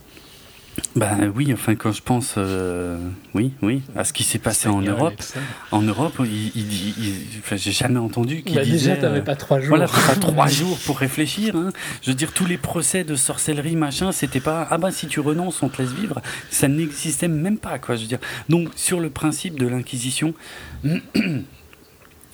sur la façon dont elle est menée, j'ai été agréablement surpris. Mais je. Non, mais tu sens une réflexion qui qu'on développera après, hein, parce que mmh. ils vont en parler. Oui. Et tu sens une intelligence quoi dans, dans la, leur manière de. C'est ça. D'être de combattre quoi. Mais c'est ça, on t'amène à réfléchir en fait, ce qui est hallucinant, vraiment. Hein. Moi, je ouais, trouve, pour une inquisition. Pour une inquisition, c'est juste ouf quoi. Je veux dire. Euh, encore une fois, je pense aux sorcières en Europe, mais putain, mais même sans preuve, t'étais condamné, quoi. dire, euh, là-bas, euh, ils ont peut-être pas de preuves, mais au moins ils te disent, euh, encore ils se doutent, et ils ont pas, ils ont pas tort de se douter, et en plus, ils te disent non mais. si on va même moins loin, euh, tu disais que ton voisin était méchant à Staline, enfin aux gens de Staline. Ouais. Ton voisin disait au revoir et merci quoi. C'est clair. C'était pas une inquisition, mais c'est le même, euh, même effet. C'est un peu le même principe, ouais. Donc ça, c'est vraiment un, des premiers euh, chocs pour moi du film, quoi. C'est la, la, façon dont est menée l'Inquisition, mais après, voilà. Bien sûr, si tu... Et, c'est impossible, je pense, pour toi et moi, tu vas me dire si tu es d'accord, mais on est en dehors du film en permanence. On regarde le film. Bah oui. Parce que tu, tu, c'est impossible pour moi de comprendre leur réaction. Ouais. Mais il y a un moment. Je regarde un documentaire en fait, tu vois, plus qu'autre chose. forcément. Ouais, ouais, non, mais c'est sûr. Il y, a un moment où j'ai cru quand même, parce que voilà, je veux dire, à partir du moment où il commence à nous expliquer ça, moi je me dis, ok, c'est bon, les mecs, c'est pas compliqué, il suffit de dire, euh, de marcher sur leur connerie là, et puis de dire merde à Jésus, et puis c'est bon, vous avez la paix, et puis de toute façon, ce qui compte, on va dire, euh, allez, ce qui compte, c'est ce que vous croyez vous. En plus, l'inquisiteur, limite, il sait bien qu'ils sont, ils vont recommencer après, il en a rien à foutre. Mais oui, en plus. Et, et, et, quand il désigne les fameux cinq hommes qui vont être soumis donc à, à, à ça, euh, et qui sortent. Je veux dire, les Japonais, tu les sens, ils, sont, ils sont troublés, tu vois, ils savent pas, ils savent pas ce qu'ils doivent faire en fait. Et j'ai beaucoup aimé le fait que Rodriguez leur dise non mais sauvez votre vie. Et tout de suite, il est repris par Garupa, il dit ah non, tu ne renonces pas à ta foi putain, j'ai eu une lueur d'espoir pendant une seconde. Je me suis dit putain merci quoi, que quelqu'un au moins l'ait dit. Et puis l'autre con, c'est le seul moment où je l'ai trouvé de con. Euh, ouais, parce que en plus Garfield, je trouve qu'il a une intensité dans cette scène-là parce qu'il dit Trumple, Trumple, il répète, tu vois, ça, avec une conviction dans son jeu d'acteur, qui est quasi le, un des seuls moments où il est comme ça. Exact, exact. Ouais, Garoupé, mais qui, euh, après. Oui, le personnage m'énerve, tu vois. Bah, forcément. Mais bon. Je le trouve juste aussi, hein, parce que je pense que la majorité était plus comme lui, quoi. Ouais, je pense, ouais. Je pense. Mais si on avance euh, au moment du fumier, mmh. comme ça, euh, J'aime bien le. Bon, on sait bien que vous en avez rien à foutre maintenant de marcher sur le truc. Donc, euh, ouais. hop, euh, twist. vous devez cracher sur la croix. Sur le crucifix, ouais. C'est. Encore une fois, quoi, tu vois. Bah, c'est des scènes. Pour toi et moi, c'est tellement flag que non, mais, tu devrais le faire. Mais pour, voilà, je suis sûr, pour toi et moi, c'est de la science-fiction, ces, ces scènes-là, quoi. On comprend pas qui. qui, qui il préfère être torturé. mais c'est ça, moi, c'est. c'est même pas juste mourir, quoi, tu vois. Parce que mourir, à la limite, mourir, dans leur cas, mmh. je sais pas si c'est si grave. C'est vrai, c'est vrai. Euh, mais il préfère être torturé. Ouais. Non, c'est dingue, c'est dingue. Sauf Kichijiro, qui lui euh, hésite moins et euh, se barre, mais direct en plus. Hein. Ouais. Et puis après, il y a la scène de la euh, crucifixion aquatique, on va dire. Euh, c'est horrible. Hein, euh, ils, sont originaux, hein, par contre, dans leur manière de tuer les gens. Hein. Grave. mais alors ça, je vais te dire, pour avoir visité... Merde, c'était Ah non, mais ils sont fun hein, dans ce côté-là. Ah ouais, non, mais j'ai visité le musée de la torture à... Je me souviens plus le nom de la ville. Ok. La capitale des Pays-Bas, hein, tu vois. Amsterdam. merci. Euh, je, putain, l'imagination de l'homme pour créer ah des systèmes de torture, mais c'est incroyable, c'est sans limite, franchement. Et alors, quels que soient les moyens techniques à disposition, hein. il faut ah dire hein. que au Moyen Âge, mais ils se sont lâchés, franchement, mais il y a des trucs hallucinants, hallucinants. Et torture, c'est un bien grand mot en plus, parce que torture de nos jours, t'es censé quand même t'en sortir vivant. Ouais, ouais. À l'époque, pas. Euh, ouais, voilà. à, l'époque, c'était juste comment est-ce qu'on peut tuer le plus lentement possible et le, avec le plus de souffrance possible, et on va appeler ça de la torture. Faut vraiment que t'en chies, ouais, ouais. Ah non, mais c'est. C'est incroyable. Incroyable. Bon, bref. Mais primerai pas trop non plus là-dessus, mais c'est. Euh, j'en rigole, mais franchement. je, pense qu'on n'était pas vraiment mieux que eux, hein, pour le coup. Ah non, non, clairement. Non, non. Mais euh, bah, par exemple, tu vois là, la longueur de la scène et le fait qu'ils se prennent des vagues dans la tronche pendant trois jours. Je crois que c'est au moins trois jours. Hein. Ouais. Ouais, le... parce il tient trois jours. Ouais, parce le premier meurt euh, après le les deux premiers meurent au premier jour, mais lui tient trois jours. C'est euh, c'est dur, tu vois. Au bout d'un moment, ça devient dur. Parce qu'au début, peut-être comme moi. Mais je, trouve, enfin, mais je trouve que c'est important par contre. Je trouve que c'est important qu'il y ait cette durée-là. Oui, voilà. Oui, oui, non, mais c'est pour ça que je dis c'est dur. Parce qu'effectivement, ça, ça, vend bien le truc. Effectivement, là. C'est comme, euh, tu vois, euh, le, le, la pendaison dans 12 Years, quoi. Oui, c'est ça. Oui, oui, non, je suis totalement d'accord. Totalement d'accord. Après, j'ai envie de frapper les deux connards qui ne font rien, tu vois. Qui, je comprends pas comment t'es. Ben, les Portugais? Ouais. Ouais. Euh, je comprends pas comment leur foi leur permet de rien faire, tu vois. Parce que. je suis bien d'accord. Pour moi, c'est un, un mindfuck en permanence, hein, ce film. Parce que je comprends pas les débiles qui acceptent de se faire euh, torturer à mort. Et je comprends pas les deux autres qui sont censés. Hein, tu vois, si tu crois tellement en, en Dieu et tout ça, comment est-ce que t'as pas envie de de défendre quoi? Comment est-ce que tu assistes à ça? bien sûr. alors que tu sais que tu pourrais faire quelque chose tu vois mmh. mais c'est pas ouais mais le film parle un peu de ça, hein, quand même, par contre.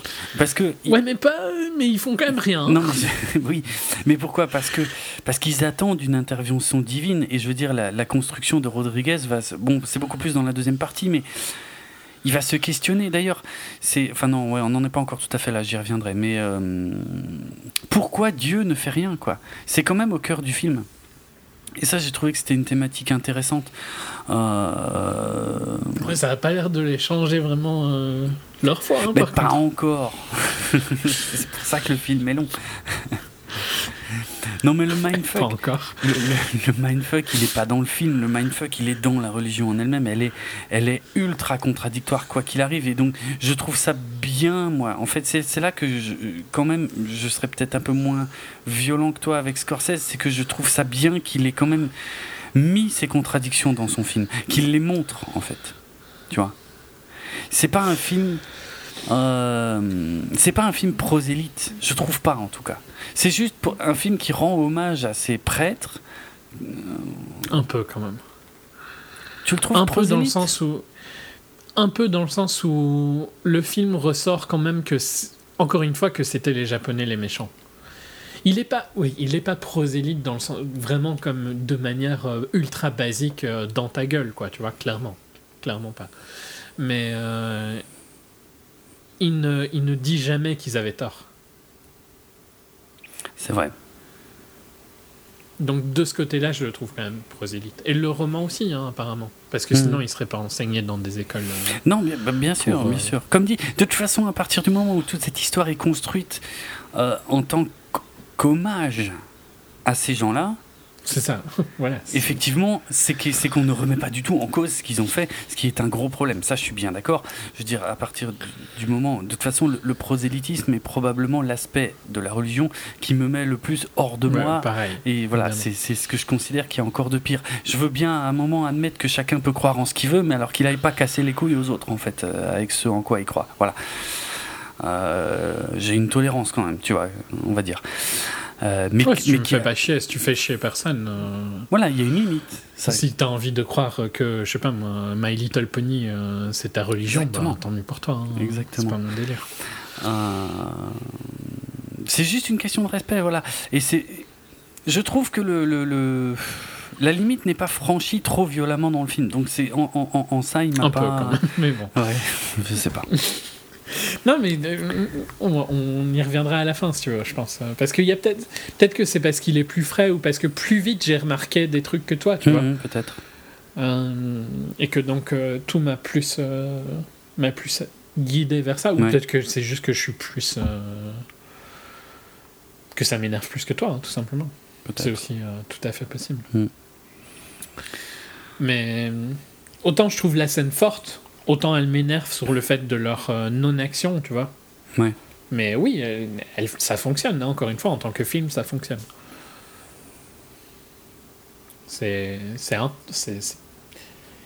C'est marrant parce que ce manque d'intensité, presque, tu vois, la rend encore plus intense, quoi. C'est un peu la même. J'ai un peu le même feeling qu'avec la scène de 12 Years a Slave, pour être franc. Ah ouais Dans le sens, c'est très posé, tu vois. Comme. Euh, ah oui, oui, c'est clair, tu vas. Très observateur. Ouais, ouais. Ah mais c'est limite, euh, mais c'est pour ça que, que, la longueur est importante et intéressante dans, dans ce cas parce qu'il y a un moment où ça devient, ça devient gênant quoi. T'es en train de regarder le mec crever quoi pendant euh, mhm. les minutes passent quoi et. Euh, Mais c'est. Tu, tu, je, vais, je, vais, te faire une, une, une, comparaison, tu vois, que hum, tu vas jamais capter, mais il y a une scène dans Lego Batman. Ouh la vache, ouais. C'est pas ça que tu t'attendais. Non. Hein. Où euh, je pense que ça aurait été intelligent de la faire en, en temps réel. C'est quand il, il met son, son homard thermidor au micro-ondes. Oui. Il met deux minutes. Ah, oui, oui, et ça dure 30 secondes. T'aurais mis les deux minutes c'était différent. Ouais, mais deux minutes, c'était super important. Oui, mais c'était, mais ça, ça, changeait le film que tu voulais faire. Ça me montrait que tu voulais faire un film différent de celui que tu as fait. Je trouve. Qui est probablement plus un film pour moi que pour les autres. Hein. Hmm. Je dis pas le contraire. Mais c'est euh, c'est pour ça que 12 Years est un film intense. Hmm. Euh, c'est pour ça que dans. Euh, merde, je sais plus. Le film précédent de McQueen avec Fassbender. Quoi, Shame? L'addiction. Shame. Hmm. Il y a une scène dans un restaurant qui est aussi ultra clé parce que elle y, fait toute la chanson. Hmm. c'est c'est important de, parfois de se poser et de rester, tu vois. Même si c'est pas facile. C'est. Je... Pas, pas, parce que c'est pas facile que c'est pas bon. Ouais, je suis d'accord. Après, ouais, ça dépend. Il y a des cas où. Si c'est vraiment trop long, il y a un moment où ça devient franchement relou. Hein. Et je trouve qu'il y a quand même une limite. Autant dans Lego Batman, moi je trouve que ça marche très bien, même avec 30 secondes. Parce que c'est déjà long. Pour un film comme ça, c'est quand même super long, 30 secondes. Ben, je trouve que c'est pas assez. Ça, tu passes trop vite en fait. Ok. Mais bon, encore une fois, hein, je pense que tu aurais mis deux minutes et il y a plein de gens qui auraient dit Mais putain, tu te fous de ma gueule. Ouais, non, c'est clair. Franchement, je pense qu'il y aurait eu des réactions violentes, quoi. Voilà. Mais voilà, moi j'aurais été euh, plus positif euh, s'il y avait eu ça. Ok. En tout cas, ouais, non, mais c'est vrai, c'est ça reste, on reste dans, les, dans la technique, hein, dans le rythme, c'est mhm. intéressant. Je voulais juste parler justement de, de, celui qui en chie là pendant trois jours que qu'on regarde crever. Euh, donc Mokichi qui. Que j'ai critiqué au début. Oui, non parce que moi moi je l'ai trouvé bien euh, franchement ce, ce, perso et cet acteur. Bah, il est simplet quoi. Ah oui, c'est un autre euh, problème. il est juste. Hein. Oui, voilà. je voulais juste mentionner en fait qu'il est interprété par Shinya Tsukamoto et qui est en fait probablement plus connu en tant que réalisateur euh, alors je vais pas, moi je suis encore une fois pas un grand spécialiste de cinéma asiatique, mais de temps en temps par miracle il y en a un ou deux que j'ai vu et il se trouve que là ouais j'en ai vu un euh, de lui probablement son plus connu euh, et que qui c'est un genre de film qui m'a marqué à vie puisque il a réalisé en 1989 un film qui s'appelle Tetsuo. et je sais pas comment décrire ce truc. Euh, c'est l'un des films les plus bizarres que j'ai vu de ma vie. C'est. Euh, il y, a eu deux suites que j'ai jamais vues, hein, pour être franc. Mais euh, Tetsuo, c'est un film, tu vois, je l'ai vu une fois, je sais pas, ouais, non, je, je, pense pas avoir un jour le courage de le revoir. Pourtant, ça ne dure qu'une heure. c'est en noir et blanc, et c'est, je me souviens franchement pas de l'histoire, parce que l'histoire c'est un grand mot, parce qu'il y a déjà pas des tonnes de dialogues. Euh, c'est un mec en fait qui, qui, se, qui se met des bouts de métal dans le corps. Donc c'est très, euh, très gore, hein, c'est assez dégueulasse. Euh, c'est un film vraiment particulier et on passe une heure Enfin, je me souviens, j'ai très peu de souvenirs, hein, franc, ça fait longtemps que je l'ai vu, mais on passe une heure à regarder ce mec s'enfiler des morceaux de métal dans, dans les bras, les jambes. C'est très particulier, puisque donc c'est, il essaye de devenir un homme en, en métal. Euh, c'est, euh, je sais pas, t'as déjà vu Eraserhead de David Lynch? Ah oui, oui, oui. Mais... Oui, j'ai vu Eraserhead, mais j'ai pas vu euh, Tetsuo. Et, et, Eraserhead, je, je, moi je considère qu'Eraserhead est un film euh, tout public comparé à Tetsuo. Parce que c'est clairement le même style, hein. franchement, c'est très proche en termes d'expérience, sachant que par, euh, bon, euh, Eraserhead est peut-être un peu plus varié quand même, euh, pas beaucoup plus compréhensible, mais un peu plus varié. Et encore que, hein, encore que, il y a des choses à, fouiller, à creuser dans Eraserhead qui sont vraiment sympas, je trouve. mais alors Tetsuo, c'est quand même super zarbi et j'ai même presque du mal à croire qu'il ait fait une trilogie. Je sais pas, peut-être hein, si un jour je Euh, ça me prend. Mais voilà, je voulais, juste mentionner que, ce mec, en fait, euh, cet acteur, en fait, est, est, surtout un, réalisateur euh, très connu pour des films assez particuliers. A priori, bon après des Tokyo Fist, des Nightmare Detective, des trucs, bon, je sais pas, très, très franchement que je ne connais pas plus que ça. mais voilà ça m'a fait marrer de, retrouver ça euh, là quoi. Ça fait, franchement, ça te fait 15 ans que j'avais oublié l'existence de ce film, mais ça m'est revenu, boum, d'un coup quoi. Tout, je te jure, tu vois ça une fois dans ta vie, je pense que c'est, euh, ça te marque euh, au fer rouge si tu vas au bout. Parce que franchement, c'est c'est que des grincements, des cris, euh, des. Je crois pas que c'est pour moi. c'est très particulier. Après, ça fait tellement longtemps que je l'ai vu que j'ai peut-être oublié des parties euh, clés du film, mais il me semble que globalement, c'est quand même principalement ça. Hein. Bref. Euh, donc voilà, je, tenais juste à mentionner ça. Et, aussi donc le fait que les... Apparemment, il y a quand même tout un truc avec un salaryman qui, qu'il le renverse quoi. Hein. Je m'en souviens pas. parce que t'as aucun. Ça a l'air quand même d'être une grosse partie du film quoi. Ah ouais, je m'en souviens absolument pas. absolument pas. Euh, je reviens au, euh, à Silence et à, la fin de l'exécution. Les, Japonais qui quand même étaient très malins, euh, ils allaient jusqu'au bout du truc, c'est-à-dire une fois que les mecs étaient bien morts sur la croix, donc en plus avec les marées qui leur en mettent plein la gueule, après ils les brûlaient. histoire d'être sûr qu'ils puissent pas avoir un enterrement chrétien quoi. bon par contre dans le dans le film, je crois qu'ils te disent qu'en fait le corps euh, gorgé d'eau euh, dégage beaucoup de vapeur. Tu vois la fumée. Hein. ouais, tu, la, vois, mais je veux dire, euh, pour moi, un corps gorgé de flotte, il prend pas feu aussi vite. Non. Bon. Je pense aussi. Désolé du détail, mais, voilà. je suis d'accord avec toi que logiquement, je me suis dit, ça marche comme ça? Non, Mais visuellement, par contre, d'avoir les deux corps qui brûlent normalement et son corps qui, est, qui crée beaucoup plus de fumée. Ouais, ouais c'est ça rend bien. Ouais, ouais, l'image est, est, sympa. Je me, suis, je me suis posé la question est-ce que c'est vraiment logique euh, comme truc ou pas? Parce que peut-être quand même que ça dégagerait quand même plus de fumée avant qu'il brûle, tu vois? Oui, non, mais probablement. Non, mais c'est juste la vitesse à laquelle ça prend hein, dans le film qui, qui, est pas possible. Mais sinon, euh, peut-être, encore que, que, que ce soit aussi visible, je pense pas.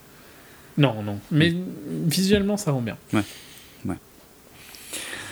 Bref, les deux euh, personnages principaux se séparent. Euh, Andrew Garfield. Hmm un peu ma grosse déception. Quoi, ouais, parce moi aussi. dit au revoir à Adam Driver. Ouais, ouais non, vraiment. Ouais, oui, je pensais pas. En fait, pendant longtemps, je me suis dit ah ok, on va voir euh, Andrew Garfield et puis on va voir le côté d'Adam Driver, mais jamais en fait. Et non, trop pas. Ouais, c'est vraiment vraiment chiant, effectivement. Il retourne à Goto, il n'y a plus personne, euh, il se promène. Euh. Bon, c'est complètement. Euh, ça a été détruit. Quoi. Oui, oui, en plus. oui, oui, oui. Et, exact.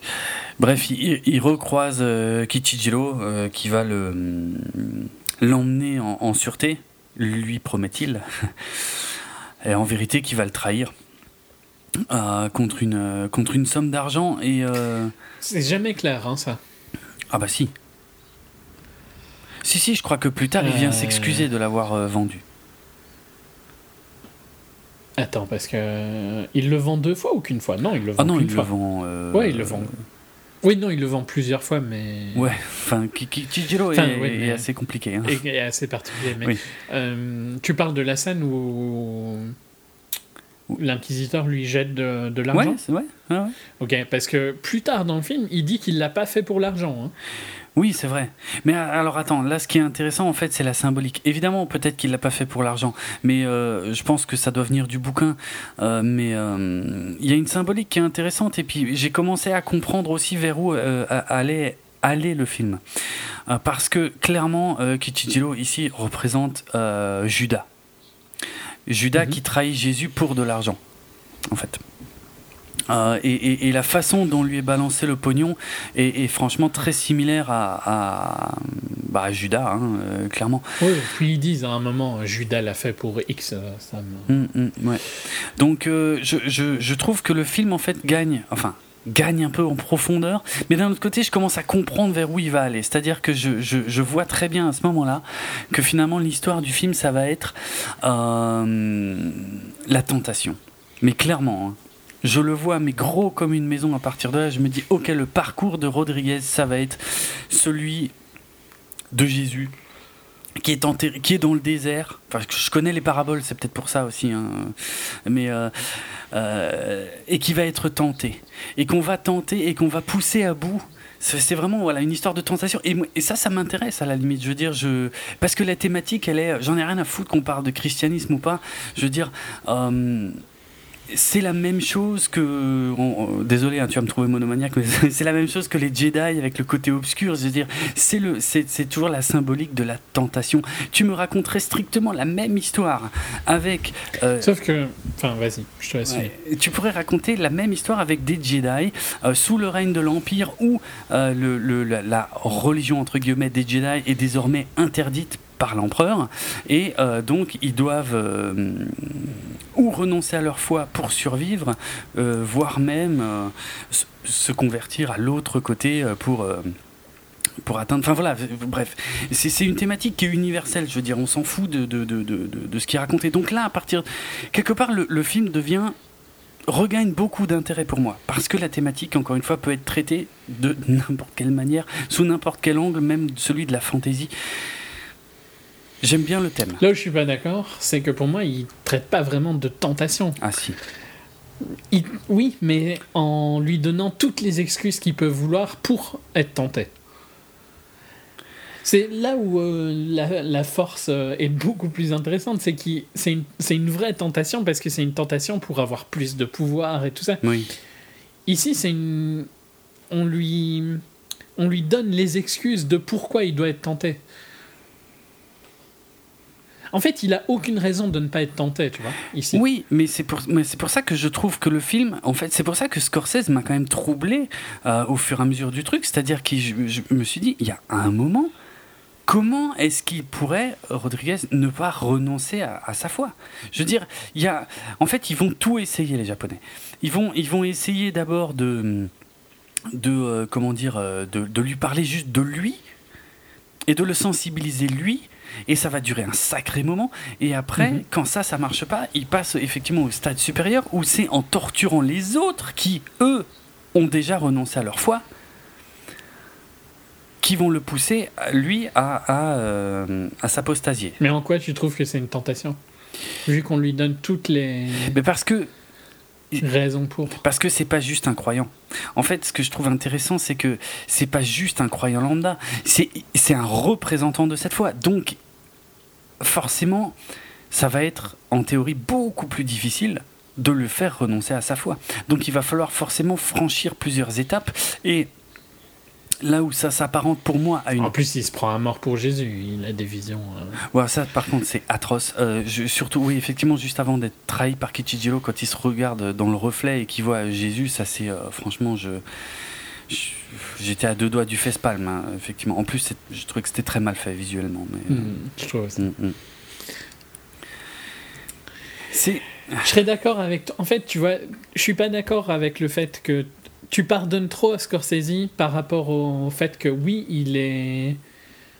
Euh, il montre ça de manière objective et je suis d'accord avec toi, sauf que il y a deux trois moments clés, le fait du marécage, la fin du film, hmm. et puis des petits trucs comme le fait que l'image ne se salit pas et tout ça, qui me montrent qu'il n'est pas d'accord avec ce qu'il leur, leur dit il n'est pas d'accord, mais il les ridiculise pas. Je veux dire, ok, le personnage de l'inquisiteur, d'ailleurs, c'est à peu près là qu'on se rend compte que le vieux qu'on avait déjà aperçu un peu avant, qui avait l'air un peu rigolo, en fait, c'est lui l'inquisiteur. Et je... je trouve qu'il a trop des. Il, il impose, en fait.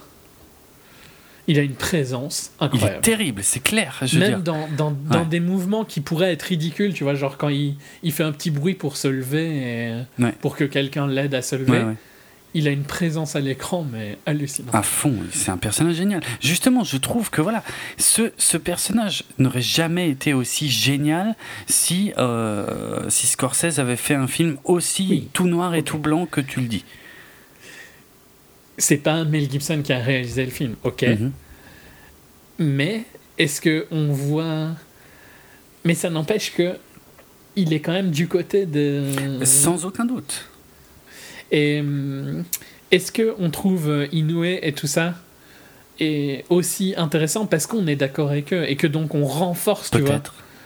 Euh, est-ce que un chrétien les trouve détestables de A à Z? Est-ce que tu vois, on se on, on se raccroche à ces personnages-là et à ces quelques dialogues-là parce que euh, ça nous parle, c'est les seuls trucs qui nous parlent? Peut-être. Peut-être, non, mais c'est vrai, je pense que tu as raison. À partir du moment où Rodriguez euh, est capturé, moi je bois les paroles japonais. Mais à, part, totalement. à part ce truc du marécage, hein, que je trouve totalement faux. Hein. Mhm. que, qui n'a aucun. Ok, je comprends pourquoi il le dit à ce moment-là, mais. En fait, quand, quand il lui dit que. Qu'il n'a pas perdu, mais que c'est juste que le Japon, tu vois, ne peut pas. Euh, que, c'est la nature euh, qui a. Je sais plus exactement le dialogue, mais si tu veux, ils ont un dialogue tous les deux à la fin où globalement il lui dit qu'il n'a pas qu'il a pas vraiment euh, qu'il n'a pas vraiment gagné Inoue que c'est le Japon quoi qui a battu et que c'est le Japon qui a battu parce que c'est un marécage je suis tellement pas d'accord euh, avec cette analogie ce terme-là est effectivement très contestable. Mais je trouve que tout le reste de la démonstration, tout le, toute l'explication sur la culture japonaise dans son ensemble qui n'est pas compatible avec la chrétienté. Il y a, un, moment où Ferreira dit que les. Je pense que c'est Ferreira qui le dit. Que les Japonais disent qu'on peut bouger les montagnes euh, et euh, les océans, je sais plus. Mhm. Dans l'idée, tu vois, mais pas la nature humaine. Ce qui est vrai, quoi. Ouais. Ouais, il y a plein de moments, euh, mais je, je, pense que nous, on, on boit ces paroles-là aussi parce que c'est le seul truc qui a du sens euh, dans le film pour nous. Oui. Mais j'aime. Honnêtement, J'aime aussi beaucoup la confrontation des idées, c'est-à-dire qu'à partir du moment où, Rodriguez est capturé, on va quand même avoir une succession de scènes où ça va être un espèce de, de, de joute verbale sur mhm, euh, qui a la meilleure euh, foi. Je grossis un peu parce que c'est, celle des Japonais n'est quand même pas du tout comparable, ne, repose pas du tout sur les mêmes principes. Qui a le meilleur la meilleure argumentation. Voilà. Et ça, je trouve génial. Moi, j'ai, vraiment, vraiment adoré tous ces dialogues. Ouais, non, pareil. Mm. Je te dis, s'il n'y avait pas ces côtés où, pour moi, il est flagrant qu'il est du côté des, des, prêtres, euh, ce serait un autre film. Mais s'il n'était pas de ce côté, il n'aurait pas fait le film, aussi, quelque part. Euh, pourquoi? Bah, parce que le sujet, je pense, l'aurait moins intéressé. Je veux dire, ce qui intéresse euh, Scorsese, c'est pas le fait que les Portugais aient été emmerdés euh, les Japonais. Voilà, ce qui, ce qui l'intéresse, c'est que les prêtres soient des martyrs. Ouais. C'est ça le but. Mais un autre réalisateur aurait pu faire de cette histoire en l'adaptant différemment quelque chose d'incroyable aussi. C'est pas impossible non plus. C'est pas impossible, mais je pense que à ce moment-là, c'est pas mais ce ça aurait pu être pire que Mel Gibson, ça aurait pu être pire que Scorsese. Hein. Oui, ça, voilà, ça aurait pu être quand même vachement pire, c'est clair c'est clair. C'est pour ça que je dis que je ne trouve pas le film prosélyte, je le trouve quand même toujours intéressant. Je trouve qu'il y a des débats, des argumentaires qui sont quand même très sympas. Le personnage de Kichijiro lui-même, en fait, incarne pour moi très bien, euh, encore une fois, un de mes plus gros points de désaccord avec toi, c'est-à-dire le fait que le film n'est pas tout noir ou tout blanc. C'est Kichijiro nous sert d'exemple, en fait, pour montrer à quel point euh, ces gens-là euh, n'ont peut-être pas bien compris ce qu'était la doctrine chrétienne. C'est-à-dire, ils ont cru la comprendre, ils ont cru mhm. l'appliquer, mais finalement, Kichijiro, à chaque fois qu'on lui demande de, renoncer à sa foi, il le fait, il hésite un peu, mais à peine. Et après, derrière, il revient toujours parce qu'il revient ah pour se confesser et pour être pardonné. Ils ont un dialogue comme ça, hein, d'ailleurs, où il dit que ils ont, ils ont perverti. Euh, c'est ça. Et, et, et moi, je trouve ça super intéressant parce que c'est effectivement une des contradictions euh, de, la doctrine, de la doctrine chrétienne. C'est que d'un côté, il y a des choses que tu es censé pas pouvoir faire, et d'un autre côté, euh, Dieu pardonne tout si tu acceptes de te confesser. Et ben Kichijiro, moi, je trouve, il a, il a trouvé l'astuce, c'est-à-dire il se faufile un peu entre les deux. Ah oui, non mais. Et, euh, et je trouve que ça, façon, euh, ça dénonce. Euh, c'est marrant parce que j'en ai parlé il, y a une heure avec quelqu'un. Hmm. Mais le seul crime que la religion, enfin la religion t'interdit vraiment, c'est le suicide. Hein. Oui. Oui, enfin il y en a. Tout le reste. Non, il y en a d'autres. Hein. Il y a dix commandements quand même. Oui, mais si tu confesses. Ouais, ça dépend. Ouais, ouais. Ouais, euh, ouais, je suis pas. On parle quand même à peu près de la seule institution qui arrive, parce que globalement, le seul truc que les gens n'acceptent pas que tu fasses, c'est de la pédophilie, et à part si t'es euh, catholique, quoi. Le seul, le seul truc que tu vois dans la société qui est inacceptable, c'est ça, sauf pour, les, sauf pour les, la religion chrétienne. C'est des, c'est des, c'est des débats complexes. Je trouve que tu grossis le trait. Je peux pas être d'accord. Forcément, euh, mais c'est pas, c'est vrai aussi. C'est pas, c'est pas faux, mais tu grossis le trait, vraiment. Mais c'est pas faux. je peux pas non plus euh, dire totalement le contraire. Mais fondamentalement, tu vois, le seul crime que tu ne peux pas confesser, c'est de te suicider. Ah, techniquement, c'est clair que c'est difficile. non, mais c'est vrai. C'est bien vu. Euh... Mais c'est bien vu. Ce qui est quand même complètement différent de la culture japonaise, hein, pour le coup. Ouais. Ben c'est ouais, mais comme dit, ça, ça repose tellement pas sur les mêmes principes en fait. Ça repose sur l'honneur, tu vois, l'honneur de ton vivant et pas mhm. euh, les points que tu vas accumuler euh, pour euh, après. Donc effectivement, c'est incomparable. Et je trouve ça génial, justement, parce que dans le film, ils ont beau avoir de longues conversations à ce sujet, ils ne peuvent pas se comprendre. Non. Ils ne peuvent pas se comprendre puisqu'ils ne parlent pas de la même chose, ils ne, ils ne reposent pas du tout sur les mêmes bases. Bah parce que... Oui, enfin, moi je dirais qu'il, je dirais pourtant que Inoue comprend. Inoue a l'air de comprendre, ouais, c'est vrai, c'est vrai. C'est l'autre qui comprend ah pas parce qu'il est trop con. Hein. Il comprend pas que que c'est pas obligé quoi. En, fait, c'est pour ça qu'ils sont aussi énervants et c'est pour ça que c'est pour ça que ça m'énerve, même si, ok, je, je, je, dis pas que le film aurait pu être largement pire que ce qu'il est, mhm. et c'est vrai qu'il y a des persos comme Kichiro qui sont plus gris qu'autre chose, mais fondamentalement, il... ça va pas, quoi, parce que parce qu'il il, il, les prend toujours comme les gentils, quoi. Même dans ces moments-là où le dialogue va vers le fait que c'est Inoue qui est dix fois plus intelligent, qui a raison, qui lui dit par A plus B qu'il a tort. Et il veut pas accepter. Et, en tant que quelqu'un qui est logique, je, ne, je n'accepte pas ça, tu vois, fondamentalement. C'est comme un créationniste, quoi. Je peux pas accepter ça. C'est, la même chose pour moi. Il n'y a aucune différence. Hmm. Si, euh, si on te prouve par A plus B que c'est comme ça, c'est comme si tu me dis que 1 plus 1 ça fait 3 quoi. Ben non, ça fait pas 3, ça fait. C'est aussi débile. Et mm, mon cerveau ne peut pas accepter ça. Donc à partir du moment où il l'accepte pas, ça m'énerve. Mais tu mélanges un tout petit peu, à mon avis, là quand même, des faits comme des mathématiques puisque c'est l'exemple que tu as pris, et des opinions. Et chacun a le droit d'avoir une opinion. Et voilà, bien sûr, tu es plus proche. Moi aussi, je suis plus proche de. Pas, si elle est. D'ailleurs, il, il le dit, hein, la, vérité est universelle. C'est vrai. Le perso de Garfield hein, dit ça. Ouais. Ce qui est complètement faux. Bah oui. Parce que, parce que c'est sa vérité eh qui est fondamentalement fausse par rapport à la science, qui est plus juste. Mm-hmm. Parce que si, si, si on parle c'est obligé de mélanger la science euh, et donc le créationnisme est forcément, tu vois, faux. Donc, la religion, si tu, si tu es extrémiste dans ta religion et que tu penses que le créationnisme est vrai, tu as forcément tort. Mm-hmm. C'est pas une c'est pas une question d'opinion à ce moment-là, tu vois. Non, mais la vérité, de toute façon, c'est clair. La vérité, c'est une question de point de vue. Hein. Ça, c'est c'est vrai que. Sauf dans certains cas, quand même, tu vois. Dans le cas, par exemple, que l'évolution l'évolution, c'est pas un point de vue. C'est une vérité. C'est un vaste débat. Tu sais que dans le fond, je suis d'accord avec toi, mais je, je ne peux pas laisser la place à un contre-argumentaire dans le sens où euh, ça reste quand même fondamentalement une théorie. l'évolution reste une théorie, mais une théorie qui repose sur des, éléments euh, tangibles et euh, concrets. Mais ça reste une théorie.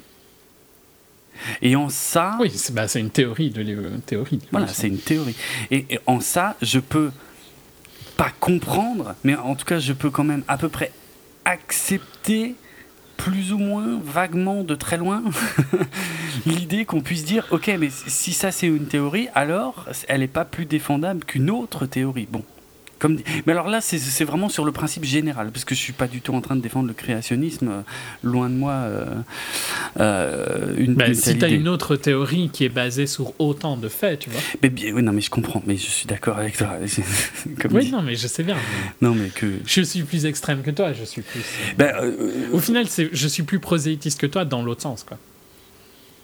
Mais ça dépend. Moi, c'est sur de la, sur la non-religion, l'importance de que les religions n'existent pas. Disons que dans le cadre du podcast, je me refuse d'aller trop loin sur ce sujet. Mais je pense que dans les faits, je serais probablement beaucoup plus violent que toi, en fait.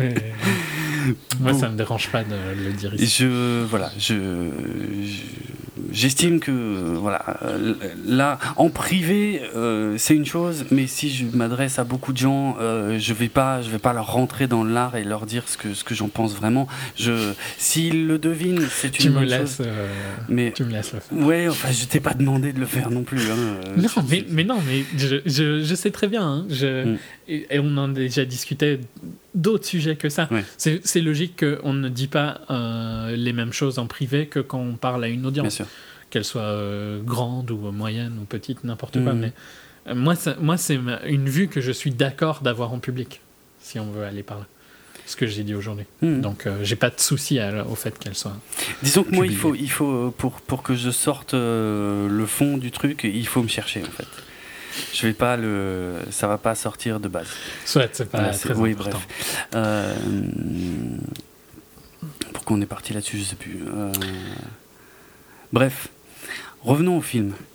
Euh, on, va avancer un peu dans l'histoire euh, puisque euh, on va avancer donc dans, comme dit, dans cette forme de tentation qui, qui s'apparente aussi à de la torture, où effectivement là on va confronter Rodriguez à bah, au décès de son collègue. Alors moi j'étais tout content de voir. Alors pendant une seconde, quand il l'emmène sur la plage, je me suis dit oh putain enfin on va voir Ferreira quoi, parce que bon à un moment. ouais moi aussi. Hein. Et puis en fait pas du tout. c'est long, hein, c'est trop long. Ouais c'est quand même un peu et, et, je pense que c'est aussi euh, une, un des, une des raisons pour lesquelles il m'a un peu déçu, c'est parce que justement, il, est, il, il a un build-up trop grand. Ouais. Ouais, c'est vrai. Et en fait, non, voilà, ce sont des, des Japonais euh, qui ont renoncé à leur foi mais euh, qu'on va euh, qu'on va entourer de paille et balancer à la flotte, euh, donc ils vont se noyer. Et en gros, on va les repêcher seulement si Garupe, lui, accepte de renoncer à sa foi, chose qu'évidemment il, ne va pas faire. je pense que les Japonais se doutent hein, qu'il va qui qui va pas le faire, et puisque le but c'est plutôt de torturer Rodriguez, et donc on va assister non seulement à la mort de Japonais innocent, j'ai envie de dire, et, euh, mm. mais en plus à la mort très conne de Garupe qui va lui-même se noyer en essayant d'aller sauver les, les, Japonais, plutôt que de simplement. Tu comprends pas trop comment il noie. oui, ça va, ça va euh, très vite. Quoi. Ouais, ouais, ça va, ça va un peu trop vite. C'est un peu bizarre parce qu'il a l'air de, de, savoir très bien nager et puis d'un coup, euh, il se noie. sans, sans, aucune raison. il suffisait qu'il s'éloigne un tout petit peu du bateau et c'était bon. Mm ça, ça, ça, fonctionne pas hein, pour le coup. Hein. Mais bon, voilà. Disons que j'ai été déçu parce qu'en plus c'était la fin de ce perso-là, quoi. Oui, voilà, ça, ça c'est ma plus grosse déception de la vraiment, C'est super anticlimactique, quoi. Ouais, ouais, ouais, ouais. On l'a, ça fait un moment qu'on l'a pas vu, puis on le revoit, il meurt. Bon, ah, merde, c'est con, quoi. Moi, je pensais vraiment qu'on allait partir sur stop. On voit ce qui s'est passé de l'autre côté. Ouais, c'est vrai. Pas du tout. Non, non, mais tout ça fait partie du, calvaire de Rodriguez. Hein. Je, j'emploie de toute façon euh, les termes euh, consacrés. Hein. C'est, le but. Hein, c'est, ça. C'est ce qu'on essaie de, nous montrer. Euh, puis, bah, on va arriver à la confrontation avec Ferreira, quoi, qui est quand même un tournant du film. Mais Enfin, tournant oui et non, pas tant que ça. C'est-à-dire, d'un côté, ok, c'est l'aboutissement de la quête euh, de Rodriguez. C'est-à-dire, c'est bon, il a retrouvé Ferreira. Euh, la légende est vraie. Il a renoncé à sa foi en public et euh, il s'est marié avec une japonaise et il étudie la, culture japonaise.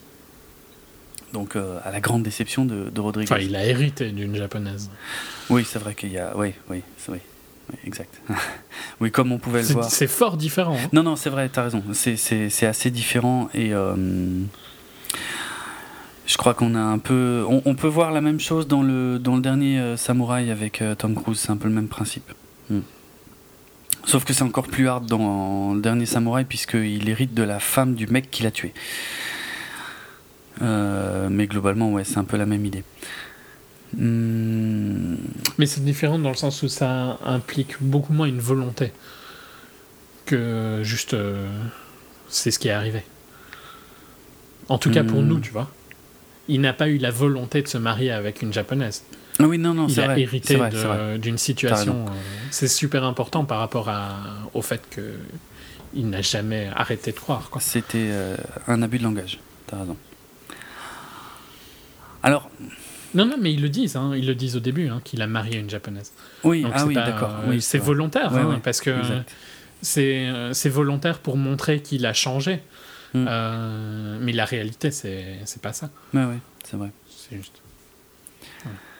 Alors il se passe plusieurs choses dans cette scène, c'est que bon, au-delà de l'énorme de déception de Rodriguez, qui, qui n'accepte pas, qui ne peut pas accepter ce que Ferreira est en train de lui raconter, je trouve que Ferreira quand même explique relativement bien qu'il en a salement chié.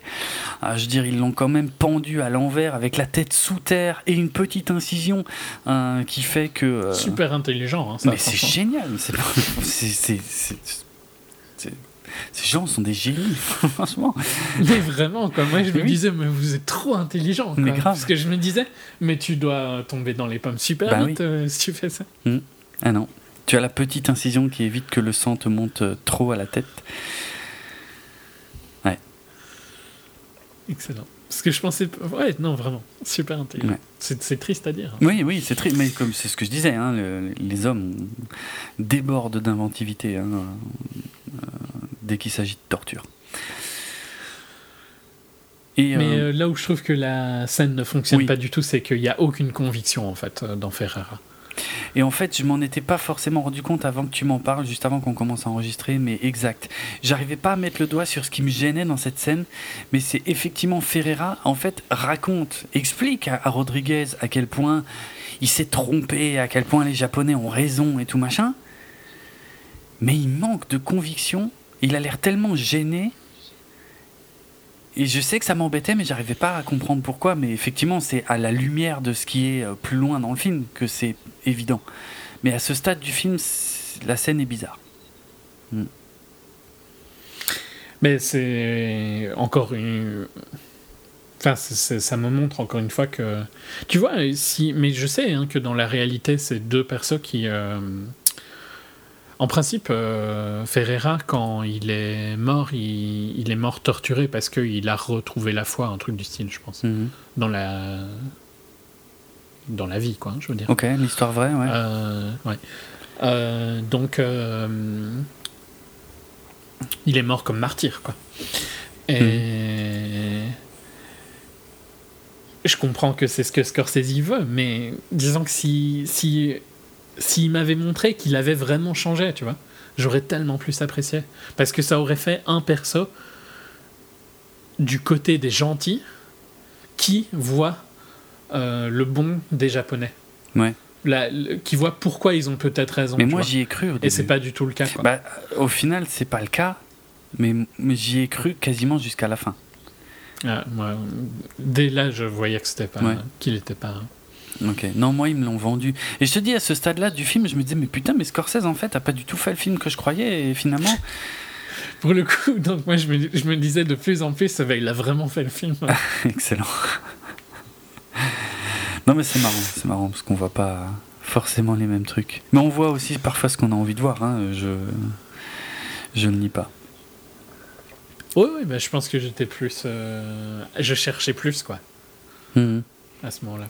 Depuis, long, depuis le début, je pense, hein, je cherchais. Ah ouais à chaque fois qu'il me. Ben, depuis le fumier. Euh, ah oui, ok je cherchais ces preuves-là. Euh, Alors que moi, je cherchais le contraire. En fait, moi, j'en étais, au point de me dire, mais putain, c'est génial euh, ce que les Japonais expliquent euh, sur, sur la philosophie ah, de l'homme. Je suis d'accord que c'est génial ce que les Japonais expliquent, hein, par contre.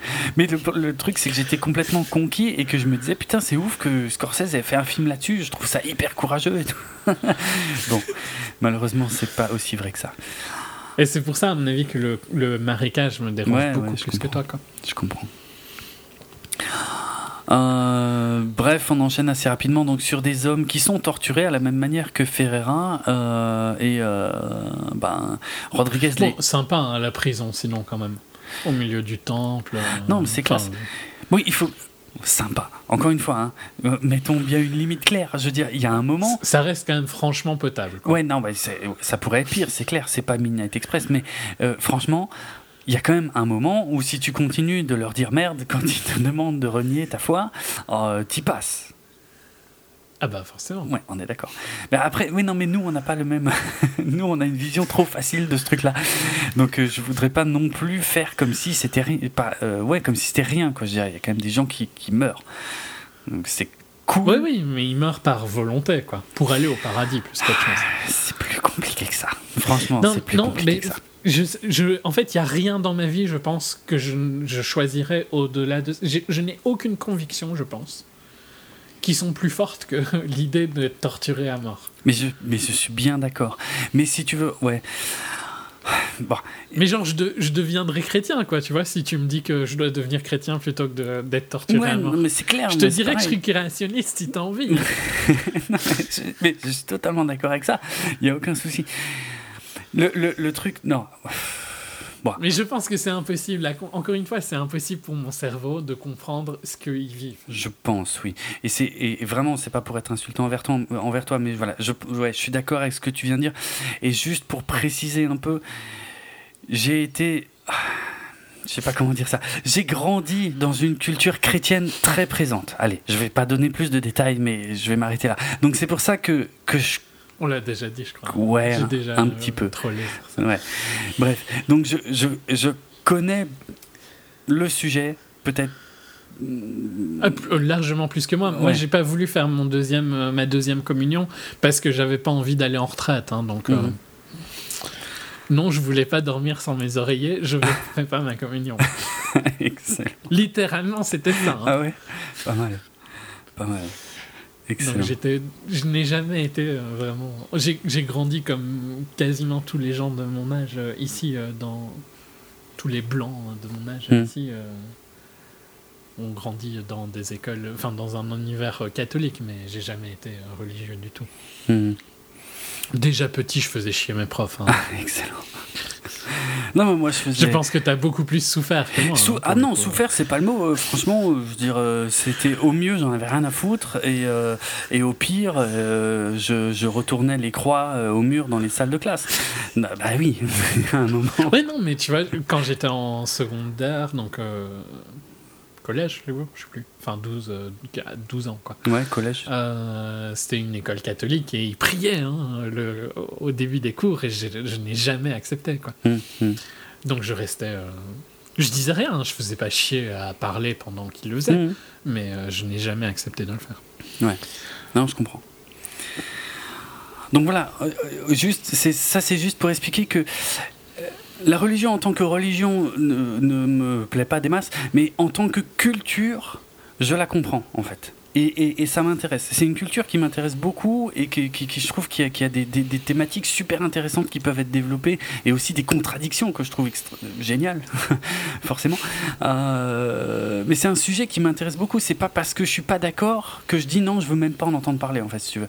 Donc c'est pour ça que, voilà, que je trouve parfois euh, dans des films comme celui-là. À côté de ça, tu vois, euh, je trouve que c'est intéressant. Et quand j'ai visité Rome, j'ai bien sûr mm. visité le Vatican. Je comprends pourquoi, en particulier, des gens non éduqués étaient impressionnés par des endroits comme le Vatican. Tu vois, mm. tu rentres dans la basilique euh, de Saint-Peter et Saint-Pierre. Euh, Saint-Pierre, pardon. Les réflexes anglais. Mm.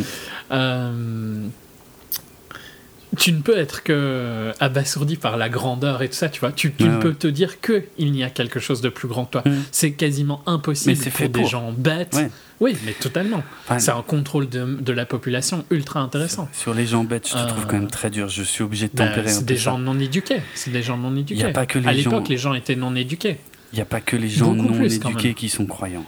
C'est, j'aime pas trop le raccourci à l'époque, les gens étaient quand même beaucoup plus bêtes que de nos jours. Hein. Ouais, mais beaucoup plus euh, ignorants. Ça, ok, mais les les autorités ecclésiastiques étaient souvent des gens très cultivés qui détenaient le savoir, qui détenaient des livres. Bien sûr. Donc voilà. Mais je pense aussi euh, que. Mais là, je suis beaucoup plus. Euh, tu vas pas, tu vas pas aimer hein, non plus. Mais je pense qu'il y en a beaucoup qui sont conscients de ce qu'ils faisaient. Je sais pas. je sais pas. C'est une autre époque hein, aussi. Mais je veux dire, je comprends pourquoi des gens euh, non éduqués ne peuvent que être euh, abasourdis quand ils rentrent dans des endroits comme ça. Je comprends pourquoi la religion avait cet impact-là à mhm. cette époque-là. Mhm. Et j'ai pas de souci à rentrer dans une église et à admettre que c'est incroyable, tu vois. Euh, quand tu rentres, enfin quand tu vois des cathédrales genre euh, Sagra, Sagrada ou Sagra? Sagrada Familia. Sagrada, hmm. ouais, ou bien euh, celle de Cologne, euh, enfin c'est sublime. Hmm. C'est des bâtiments qui sont incroyables. Tu, je, je, je, peux euh, apprécier ça hein, sans problème. Hmm. Mais je n'aime pas les côtés négatifs, quoi, c'est tout. Non, je, suis bien d'accord. Hein. Mais quand même, je, si on pouvait éviter les Raccourci. Non. Mais c'est des sujets complexes, et puis c'est vrai que c'est peut-être pas l'endroit le, pour les développer, mais voilà. Je préfère être prudent quand même. Euh, là où Scorsese, par contre, lui, n'a pas été ni très prudent, ni très fin, c'est quand euh, donc on soumet euh, pour la première fois du film, après tout, Rodriguez donc au fumier c'est Jésus qui lui parle et qui lui dit euh, Vas-y, fais-le, quoi. C'est bon. Ça, c'est le truc de trop. Ça, c'est le truc qui m'a sorti du film. C'est la faute de goût, mais je la trouve pire que celle de, Tu ne tueras point de Mel Gibson. Je vois pas, je vois pas l'intérêt, je vois pas à quoi ça sert. Surtout que la finalité du film n'aurait pas été différente, même sans ça, quoi. Ça me choque pas plus que les autres trucs en fait. Ça le fait vraiment passer pour un con. Encore une fois, bien sûr. euh, euh, J'ai pas forcément envie de le défendre, mais si si tu essaies de traiter ce personnage avec respect, n'en fais pas un illuminé qui entend des voix. Enfin, je veux dire, pour moi, ça démolit un peu tout, quoi. Ouais, moi, c'est une confirmation des autres trucs. Je, euh, je, l'ai vu beaucoup moins. je, sais bien. Euh, comme dit, moi j'essaie toujours de voir le point de vue quand même opposé. Je veux dire, j'essaie de, je sais pas, de, garder un espèce de respect dans le traitement. C'est un peu compliqué. Hein. Je, suis conscient que ça peut paraître contradictoire ce que j'essaie de dire, mais euh, en tout cas là j'ai trouvé ça dommage. Quoi. Ça me paraît vraiment pas. Bien sûr, peut, être d'un autre côté, s'il n'y avait pas eu euh, la voix de Jésus, on se serait demandé, encore que non, je trouve pas. Je veux dire, vu tout ce qu'il a vu depuis le début du film j'aurais, je pense, moi, j'aurais accepté euh, qu'il, qu'il renonce à sa foi à ce moment-là. Une audience plus croyante. Oui, j'aurais accepté bien plus, bien, bien avant. Euh. oui, mais peut-être qu'une audience qui partage sa foi ne l'aurait pas euh, accepté. Tu vois Une audience de maintenant ou de, de maintenant, de maintenant, oui, oui. Parce que je, dans ce que j'ai lu, euh, et je ne sais plus comment, euh, enfin comment tu, tu dis euh, apostasize en tu, français Apostasie, une apostasie. Apostasie. Hmm. c'est accepté si ça, dans, le, dans des cas comme ça. Je suis pas sûr de te comprendre. Ben, les chrétiens acceptent que tu apostasies. Mhm. dans des situations similaires à ce qu'il a vécu. Donc, euh, en principe, euh, c'est accepté, quoi. Que ça ne veut pas vraiment dire que tu renonces à ta foi. J'ai compris, oui, oui, exact. C'est vrai qu'il y a des limites à l'apostasie, et effectivement, l'apostasie sous la contrainte n'est pas considérée que par l'Église comme une véritable apostasie, donc une véritable renonciation de la foi. Exact. Et que pour sauver des gens, ben, c'est la bonne façon de faire. Mhm C'est pour ça en fait que je trouve que le film est assez que c'est pas une tentation, tu vois. C'est parce qu'il a toutes les raisons de le faire. Bon, par contre, je pense qu'à son époque, c'était peut-être pas vu comme bah, ça. Bah ouais, ouais, quand même. Ouais, ça fait quand même une grosse différence en fait. Et mais ouais, ouais mais c'est pour ça que je t'ai dit ah, euh, une audience de maintenant euh, de, l'époque. Hmm. Ok. Ok. Euh, d'ailleurs, il semblerait, je l'ai pas relevé sur le moment, mais effectivement, je l'ai lu après. Il semblerait que juste après qu'il renonce à sa foi, on entend un, coq euh, qui, qui, crie euh, trois fois, ce qui est une référence encore une fois biblique. C'est un peu comme quand il, quand il jette le pognon à, à qui est une, une référence, un easter egg, on va dire, à, à, Judas.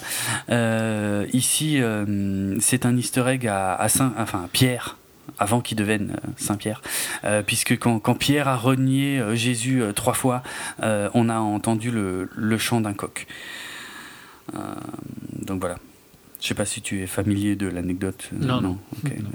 Que, Jésus avait prédit que Pierre allait le renier trois fois, non? Non, ah, Non, non, mais c'est pas grave. Hein, bah, c'est marrant parce que c'est des trucs que je connais depuis tout petit, mais ok. Euh, donc voilà, il y a, y, a, y a, des easter eggs rigolos dans le film. Euh, après, euh, bah après ça, par contre, en fait, je j'étais persuadé que le film était fini, tu vois. Hmm. Et il aurait pu il aurait pu, voire même il aurait dû. Bon, après, on peut voir effectivement que donc les deux, euh, enfin Ferreira et Rodriguez, en fait, sont embauchés par les Japonais pour essayer de repérer donc des, des, symboles chrétiens cachés. Euh, euh, donc ça, c'est quelque chose qui a vraiment existé. Hein. Euh, d'ailleurs, il y, euh, y, a un caméo de Scorsese euh, dans, dans, cette scène. Il, est assis quelque part, alors je ne saurais pas dire exactement où, hein, parce que je l'ai lu, mais je, je ne l'ai pas vérifié. Scorsese serait assis quelque part dans le fond de la scène. Je ne sais même pas si, si on le voit clairement, pour être franc. Mais bref, il semble qu'il soit. J'ai pas de souvenir. Mais bon, euh, s'il est un peu déguisé ou quoi, ça peut vite être raté. Quoi. Et en fait, déjà, tu lui retires ses lunettes, je pense que je le reconnais beaucoup moins. Ouais, c'est clair. Le, film devient vraiment chelou parce que là, on, change de hum, point de vue. Parce que tu sais, maintenant, c'est le. C'est le, c'est le Hollandais là qui qui, qui, le trader. Ouais, qui raconte l'histoire. Euh, ça m'a, je trouvais ça très bizarre. J'ai eu un peu de mal avec ça. Bah, disons qu'en plus, toute cette fin maintenant. Euh, si on avait clôturé sur le fait euh, les Japonais ont gagné, tu vois, tu retirais euh, deux trois trucs dans les phrases marécage et tout ça, ça aurait pu être intéressant. Ouais, mais sauf que c'est pas. c'est pas ce que Scorsese veut raconter. Non. Et effectivement. Là, ce n'est qu'une une, il empile euh, tous les trucs qui m'ont énervé depuis le début euh, sur 10 euh, minutes. Là, ça devient vraiment plus nécessaire, effectivement. On voit. En plus, il n'a plus aucune. genre, il n'y a même plus aucune finesse, quoi. Non. Il discute, il y a Ferreira qui dit hors Lord, comme ça, quoi. ça sort de nulle part, merci. Vous avez dit notre Seigneur? Non, non, je ne crois pas avoir dit ça. ouais, non, bah, on vient de l'entendre comme pas possible, quoi. c'est Pathétique. Hmm. Kichijiro qui vient encore euh, réclamer la confession. Rodriguez qui lui dit non, non, tu sais bien que c'est plus possible, j'ai renoncé. En plus, il est obligé de renoncer euh, régulièrement. Euh, que les Japonais sont quand même pas si cons. Hein ah ouais, Ils gardent un, bon petit grip. Hein. Ouais, ouais. J'aime bien, hein, par contre, ça montre. Et, mais en plus, je trouve que c'est là aussi où je pense que Scorsese aurait pu faire quelque chose de plus intéressant, hmm. c'est que il ne se rend même pas compte que Kichijiro a perverti la foi. Complètement, oui, c'est vrai. Enfin, je sais pas, oui et non, euh, parce qu'il y a, y a, un moment, quand même, quand, quand, Kichijiro, un peu plus tôt dans le film, le rejoint dans la cellule euh, pour euh, expier ses péchés, on va dire, mm-hmm. tu sens quand même que Rodriguez il est en même marre. bah, il ouais, enfin c'est un peu oui, oui en, résumé c'est ça. Mais euh, en, pratique, je dirais que d'un côté, je pense que Rodriguez se rend compte que Kichijiro a, une très mauvaise interprétation du truc, mais que d'un autre côté, à partir du moment où il le demande à se confesser, il ne peut pas, le lui refuser, effectivement. Je sais, mais justement, c'est dans cette, ce moment où il n'est plus un prêtre Mm. qu'un dialogue aurait pu être intéressant. Oui. Oui. C'est malheureusement pas. Un dialogue où il aurait expliqué à Kichijiro, mais c'est pas ça, euh, tu comprends pas. Ouais, quoi, ouais, c'est vrai, c'est vrai. Mais je, Ça aurait changé aussi. euh. c'est- je suis, Mais bon, je suis euh, d'accord. C'est- Voilà, c'est pas, pas ce que veut. C'est pas du tout ce que veut faire Scorsese, et surtout à ce, à ce stade du film. Voilà, c'est là, euh, il faut aller vers la fin. Euh, Kichijiro se fait choper d'ailleurs avec, euh, avec un gris-gris. euh, euh, Qui est devenu servant, apparemment, tu sais pas comment. ouais, ouais, mais- c'est vrai que l'ellipse est un peu. C'est- Non, c'est- c'est c'est fucked up aussi, hein, ça. c'est- Enfin, ça sort d'où, quoi, tu vois. Ouais, c'est clair. En plus, euh, eux qui font autant gaffe, Oui, ils auraient mis ce mec-là, ça me paraît vraiment bidon.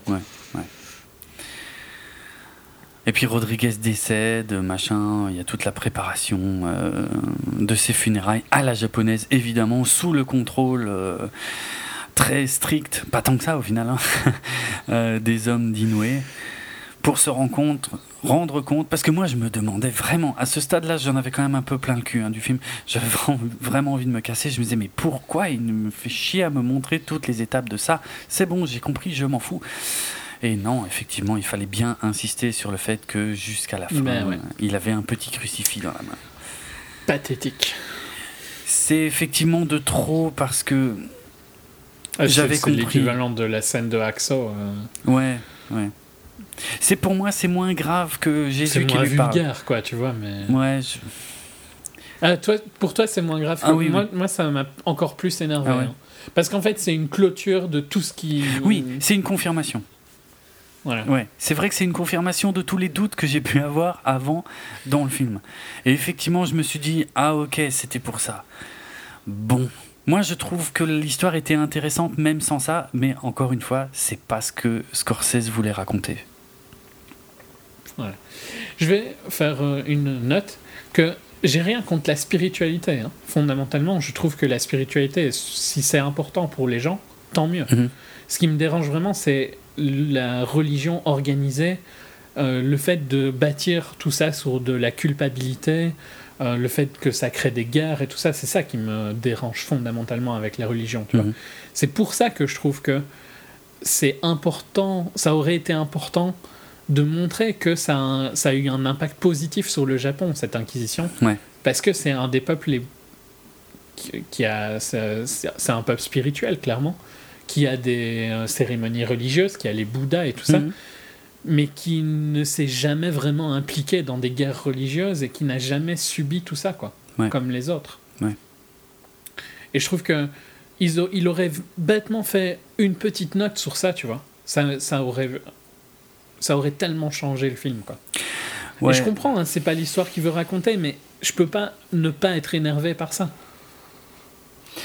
Parce que je trouve que les gens vont y aller et euh, ils vont en Je ressortir quelque chose qui que je que je suis pas d'accord, quoi. Alors Je- qu'il y a, y a tellement Hmm. d'intéressants qui auraient pu être dit. Je suis pas en désaccord avec ce que tu dis sur les Japonais, mais qui ont d'autres défauts. hein, Mais c'est ça en fait le problème, c'est que ça veut pas dire qu'ils ont jamais fait de guerre du tout.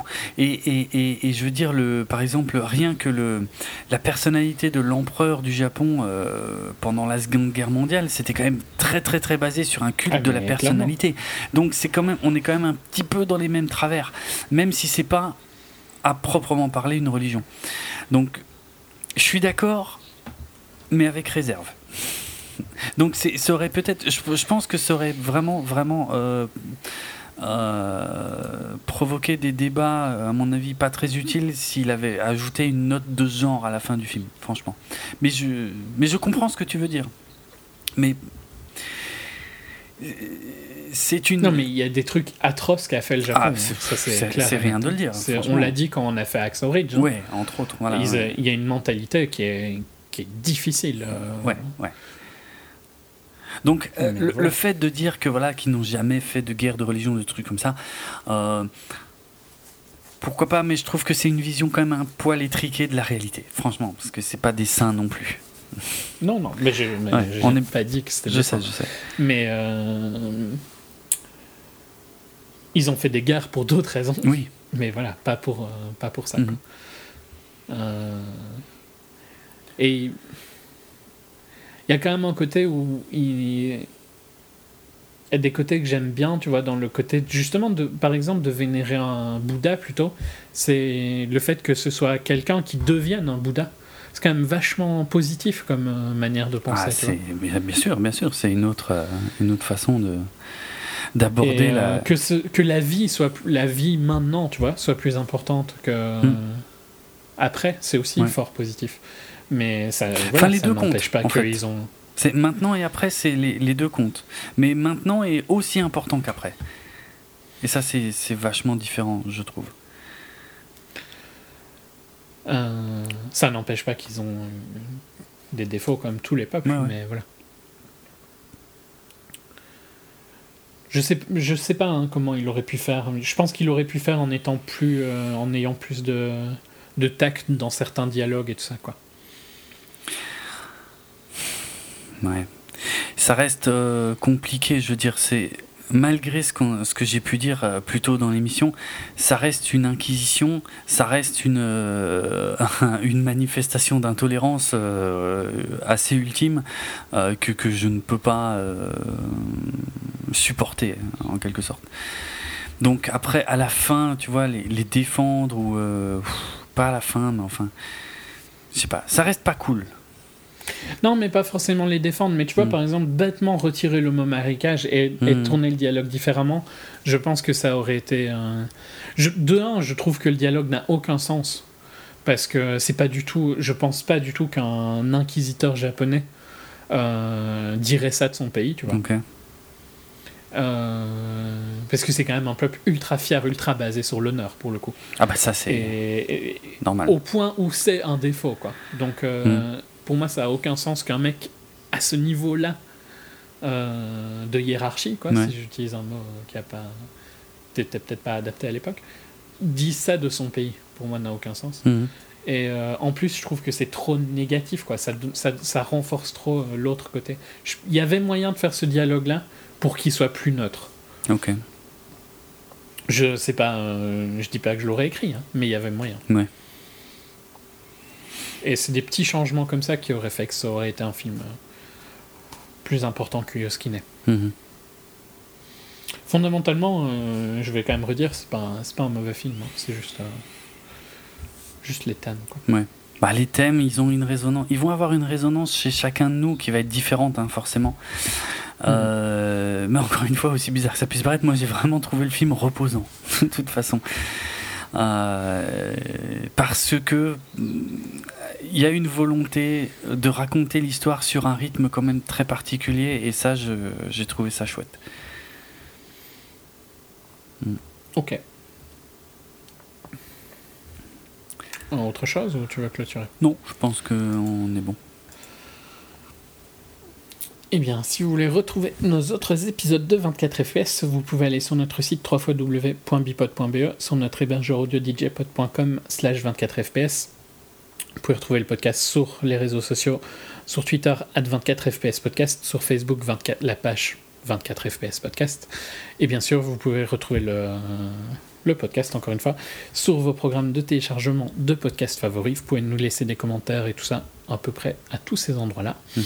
Si vous voulez nous contacter directement pour me dire à quel point je suis un connard. Euh, sur Twitter, RHITZ. Et si vous voulez dire à Jérôme euh, qu'il est beaucoup plus euh, calme que moi euh, et moins extrémiste, c'est Dravenardrog, D-R-A-V-E-N-A-R-D-R-O-K. Je le fais pour toi. Merci, merci. Et je tiens à préciser que.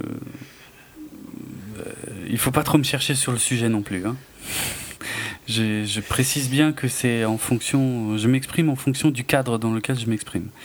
voilà. Mais voilà, encore une fois, c'est vraiment le côté. Euh, je n'aime pas les trucs basés sur la culpabilité. Mmh, je comprends. Je, je, comprends pourquoi la spiritualité peut être importante pour quelqu'un. Pour mmh. moi, c'est pas quelque mmh. chose qui me m'intéresse, mais euh, si ça apporte quelque chose dans la vie, je suis personne pour euh, contredire ça, tu vois.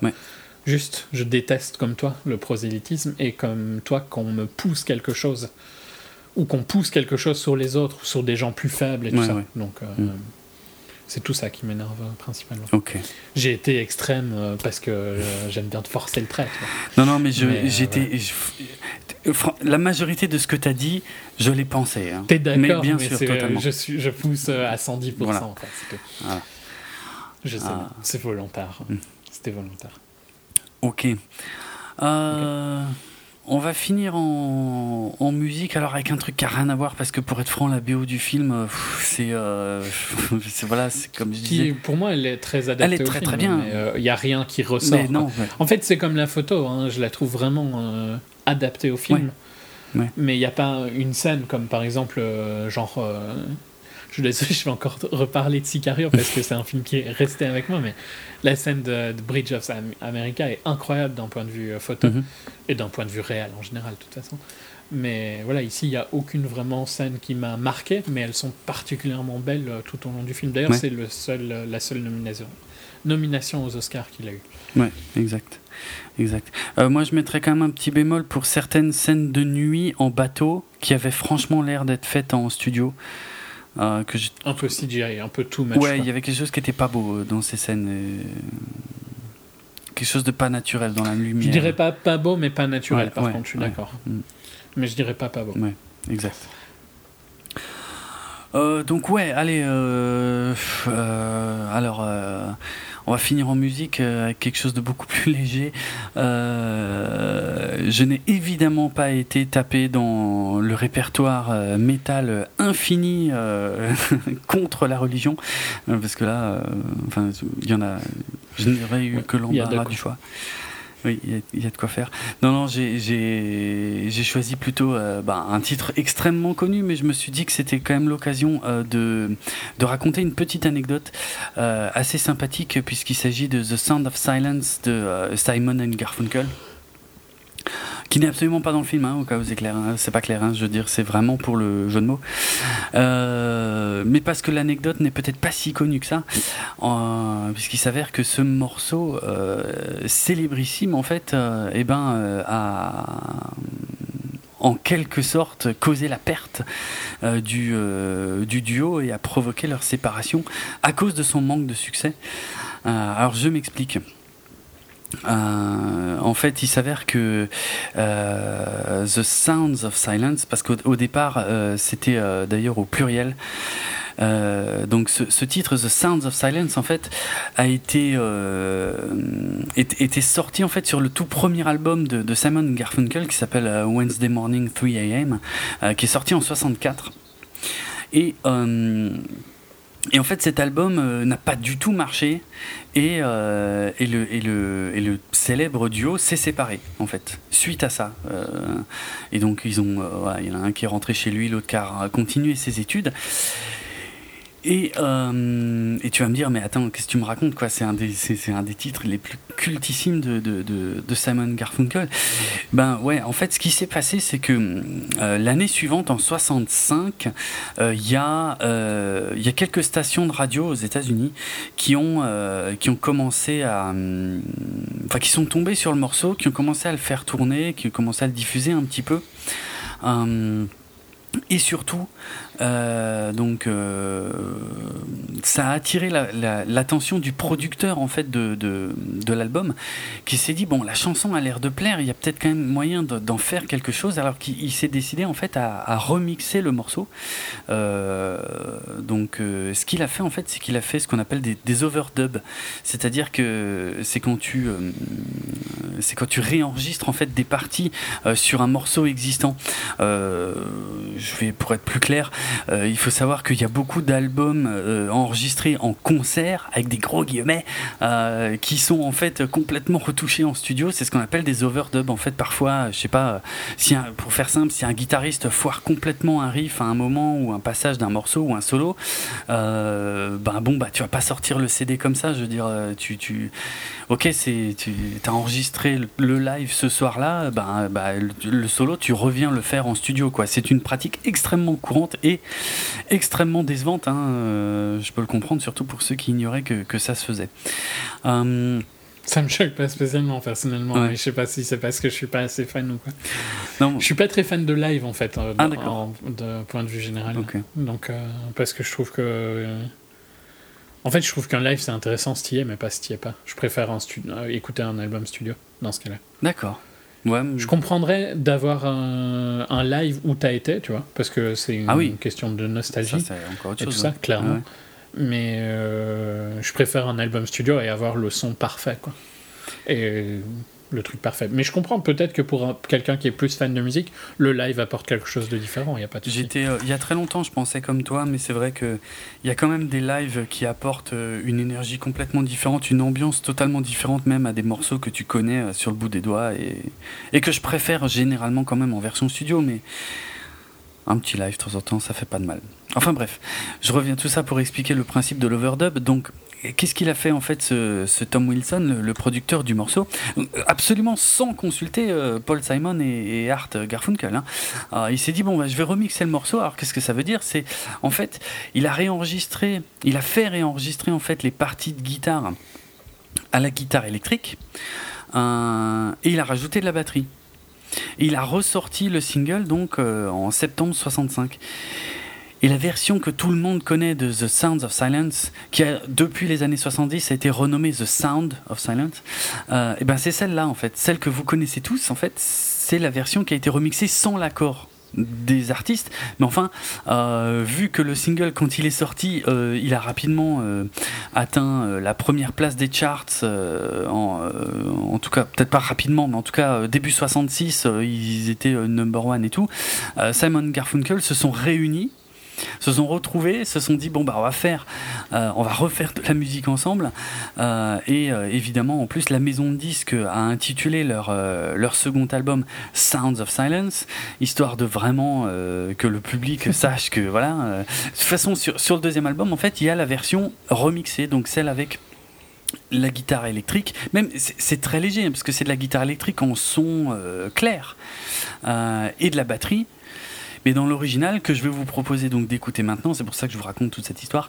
Euh, dans l'original, en fait, c'est de la vraie guitare sèche et il n'y a absolument pas de batterie.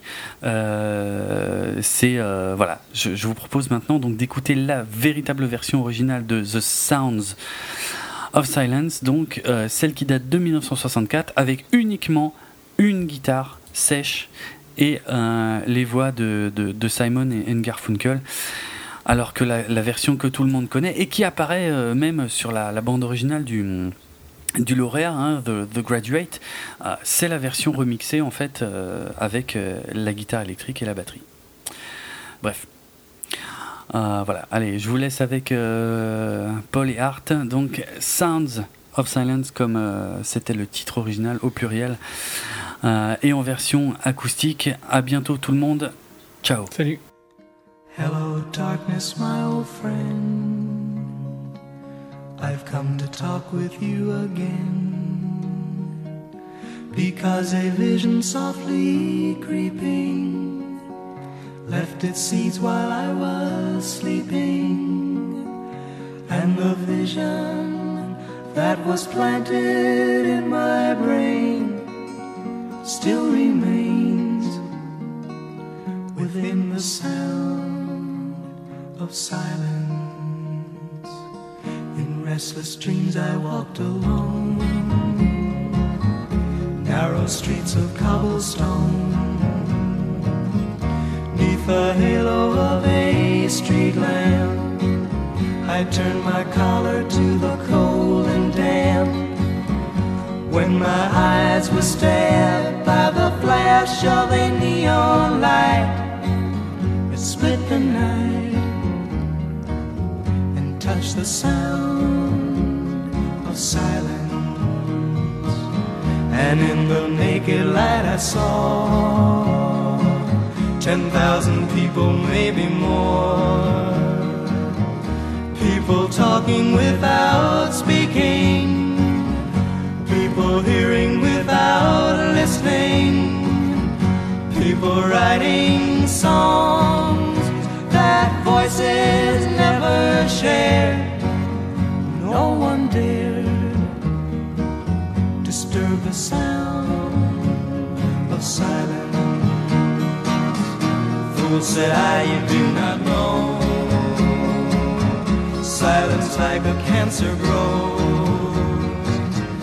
Hear my words that I might teach you. Take my arms that I might reach. But my words, like silent raindrops, fell and echoed in the wells of silence. And the people bowed and prayed to the neon god they made. And the sign flashed out its warning in the words that it was forming. And the sign said the words of the prophets are written on the subway walls, tenement halls.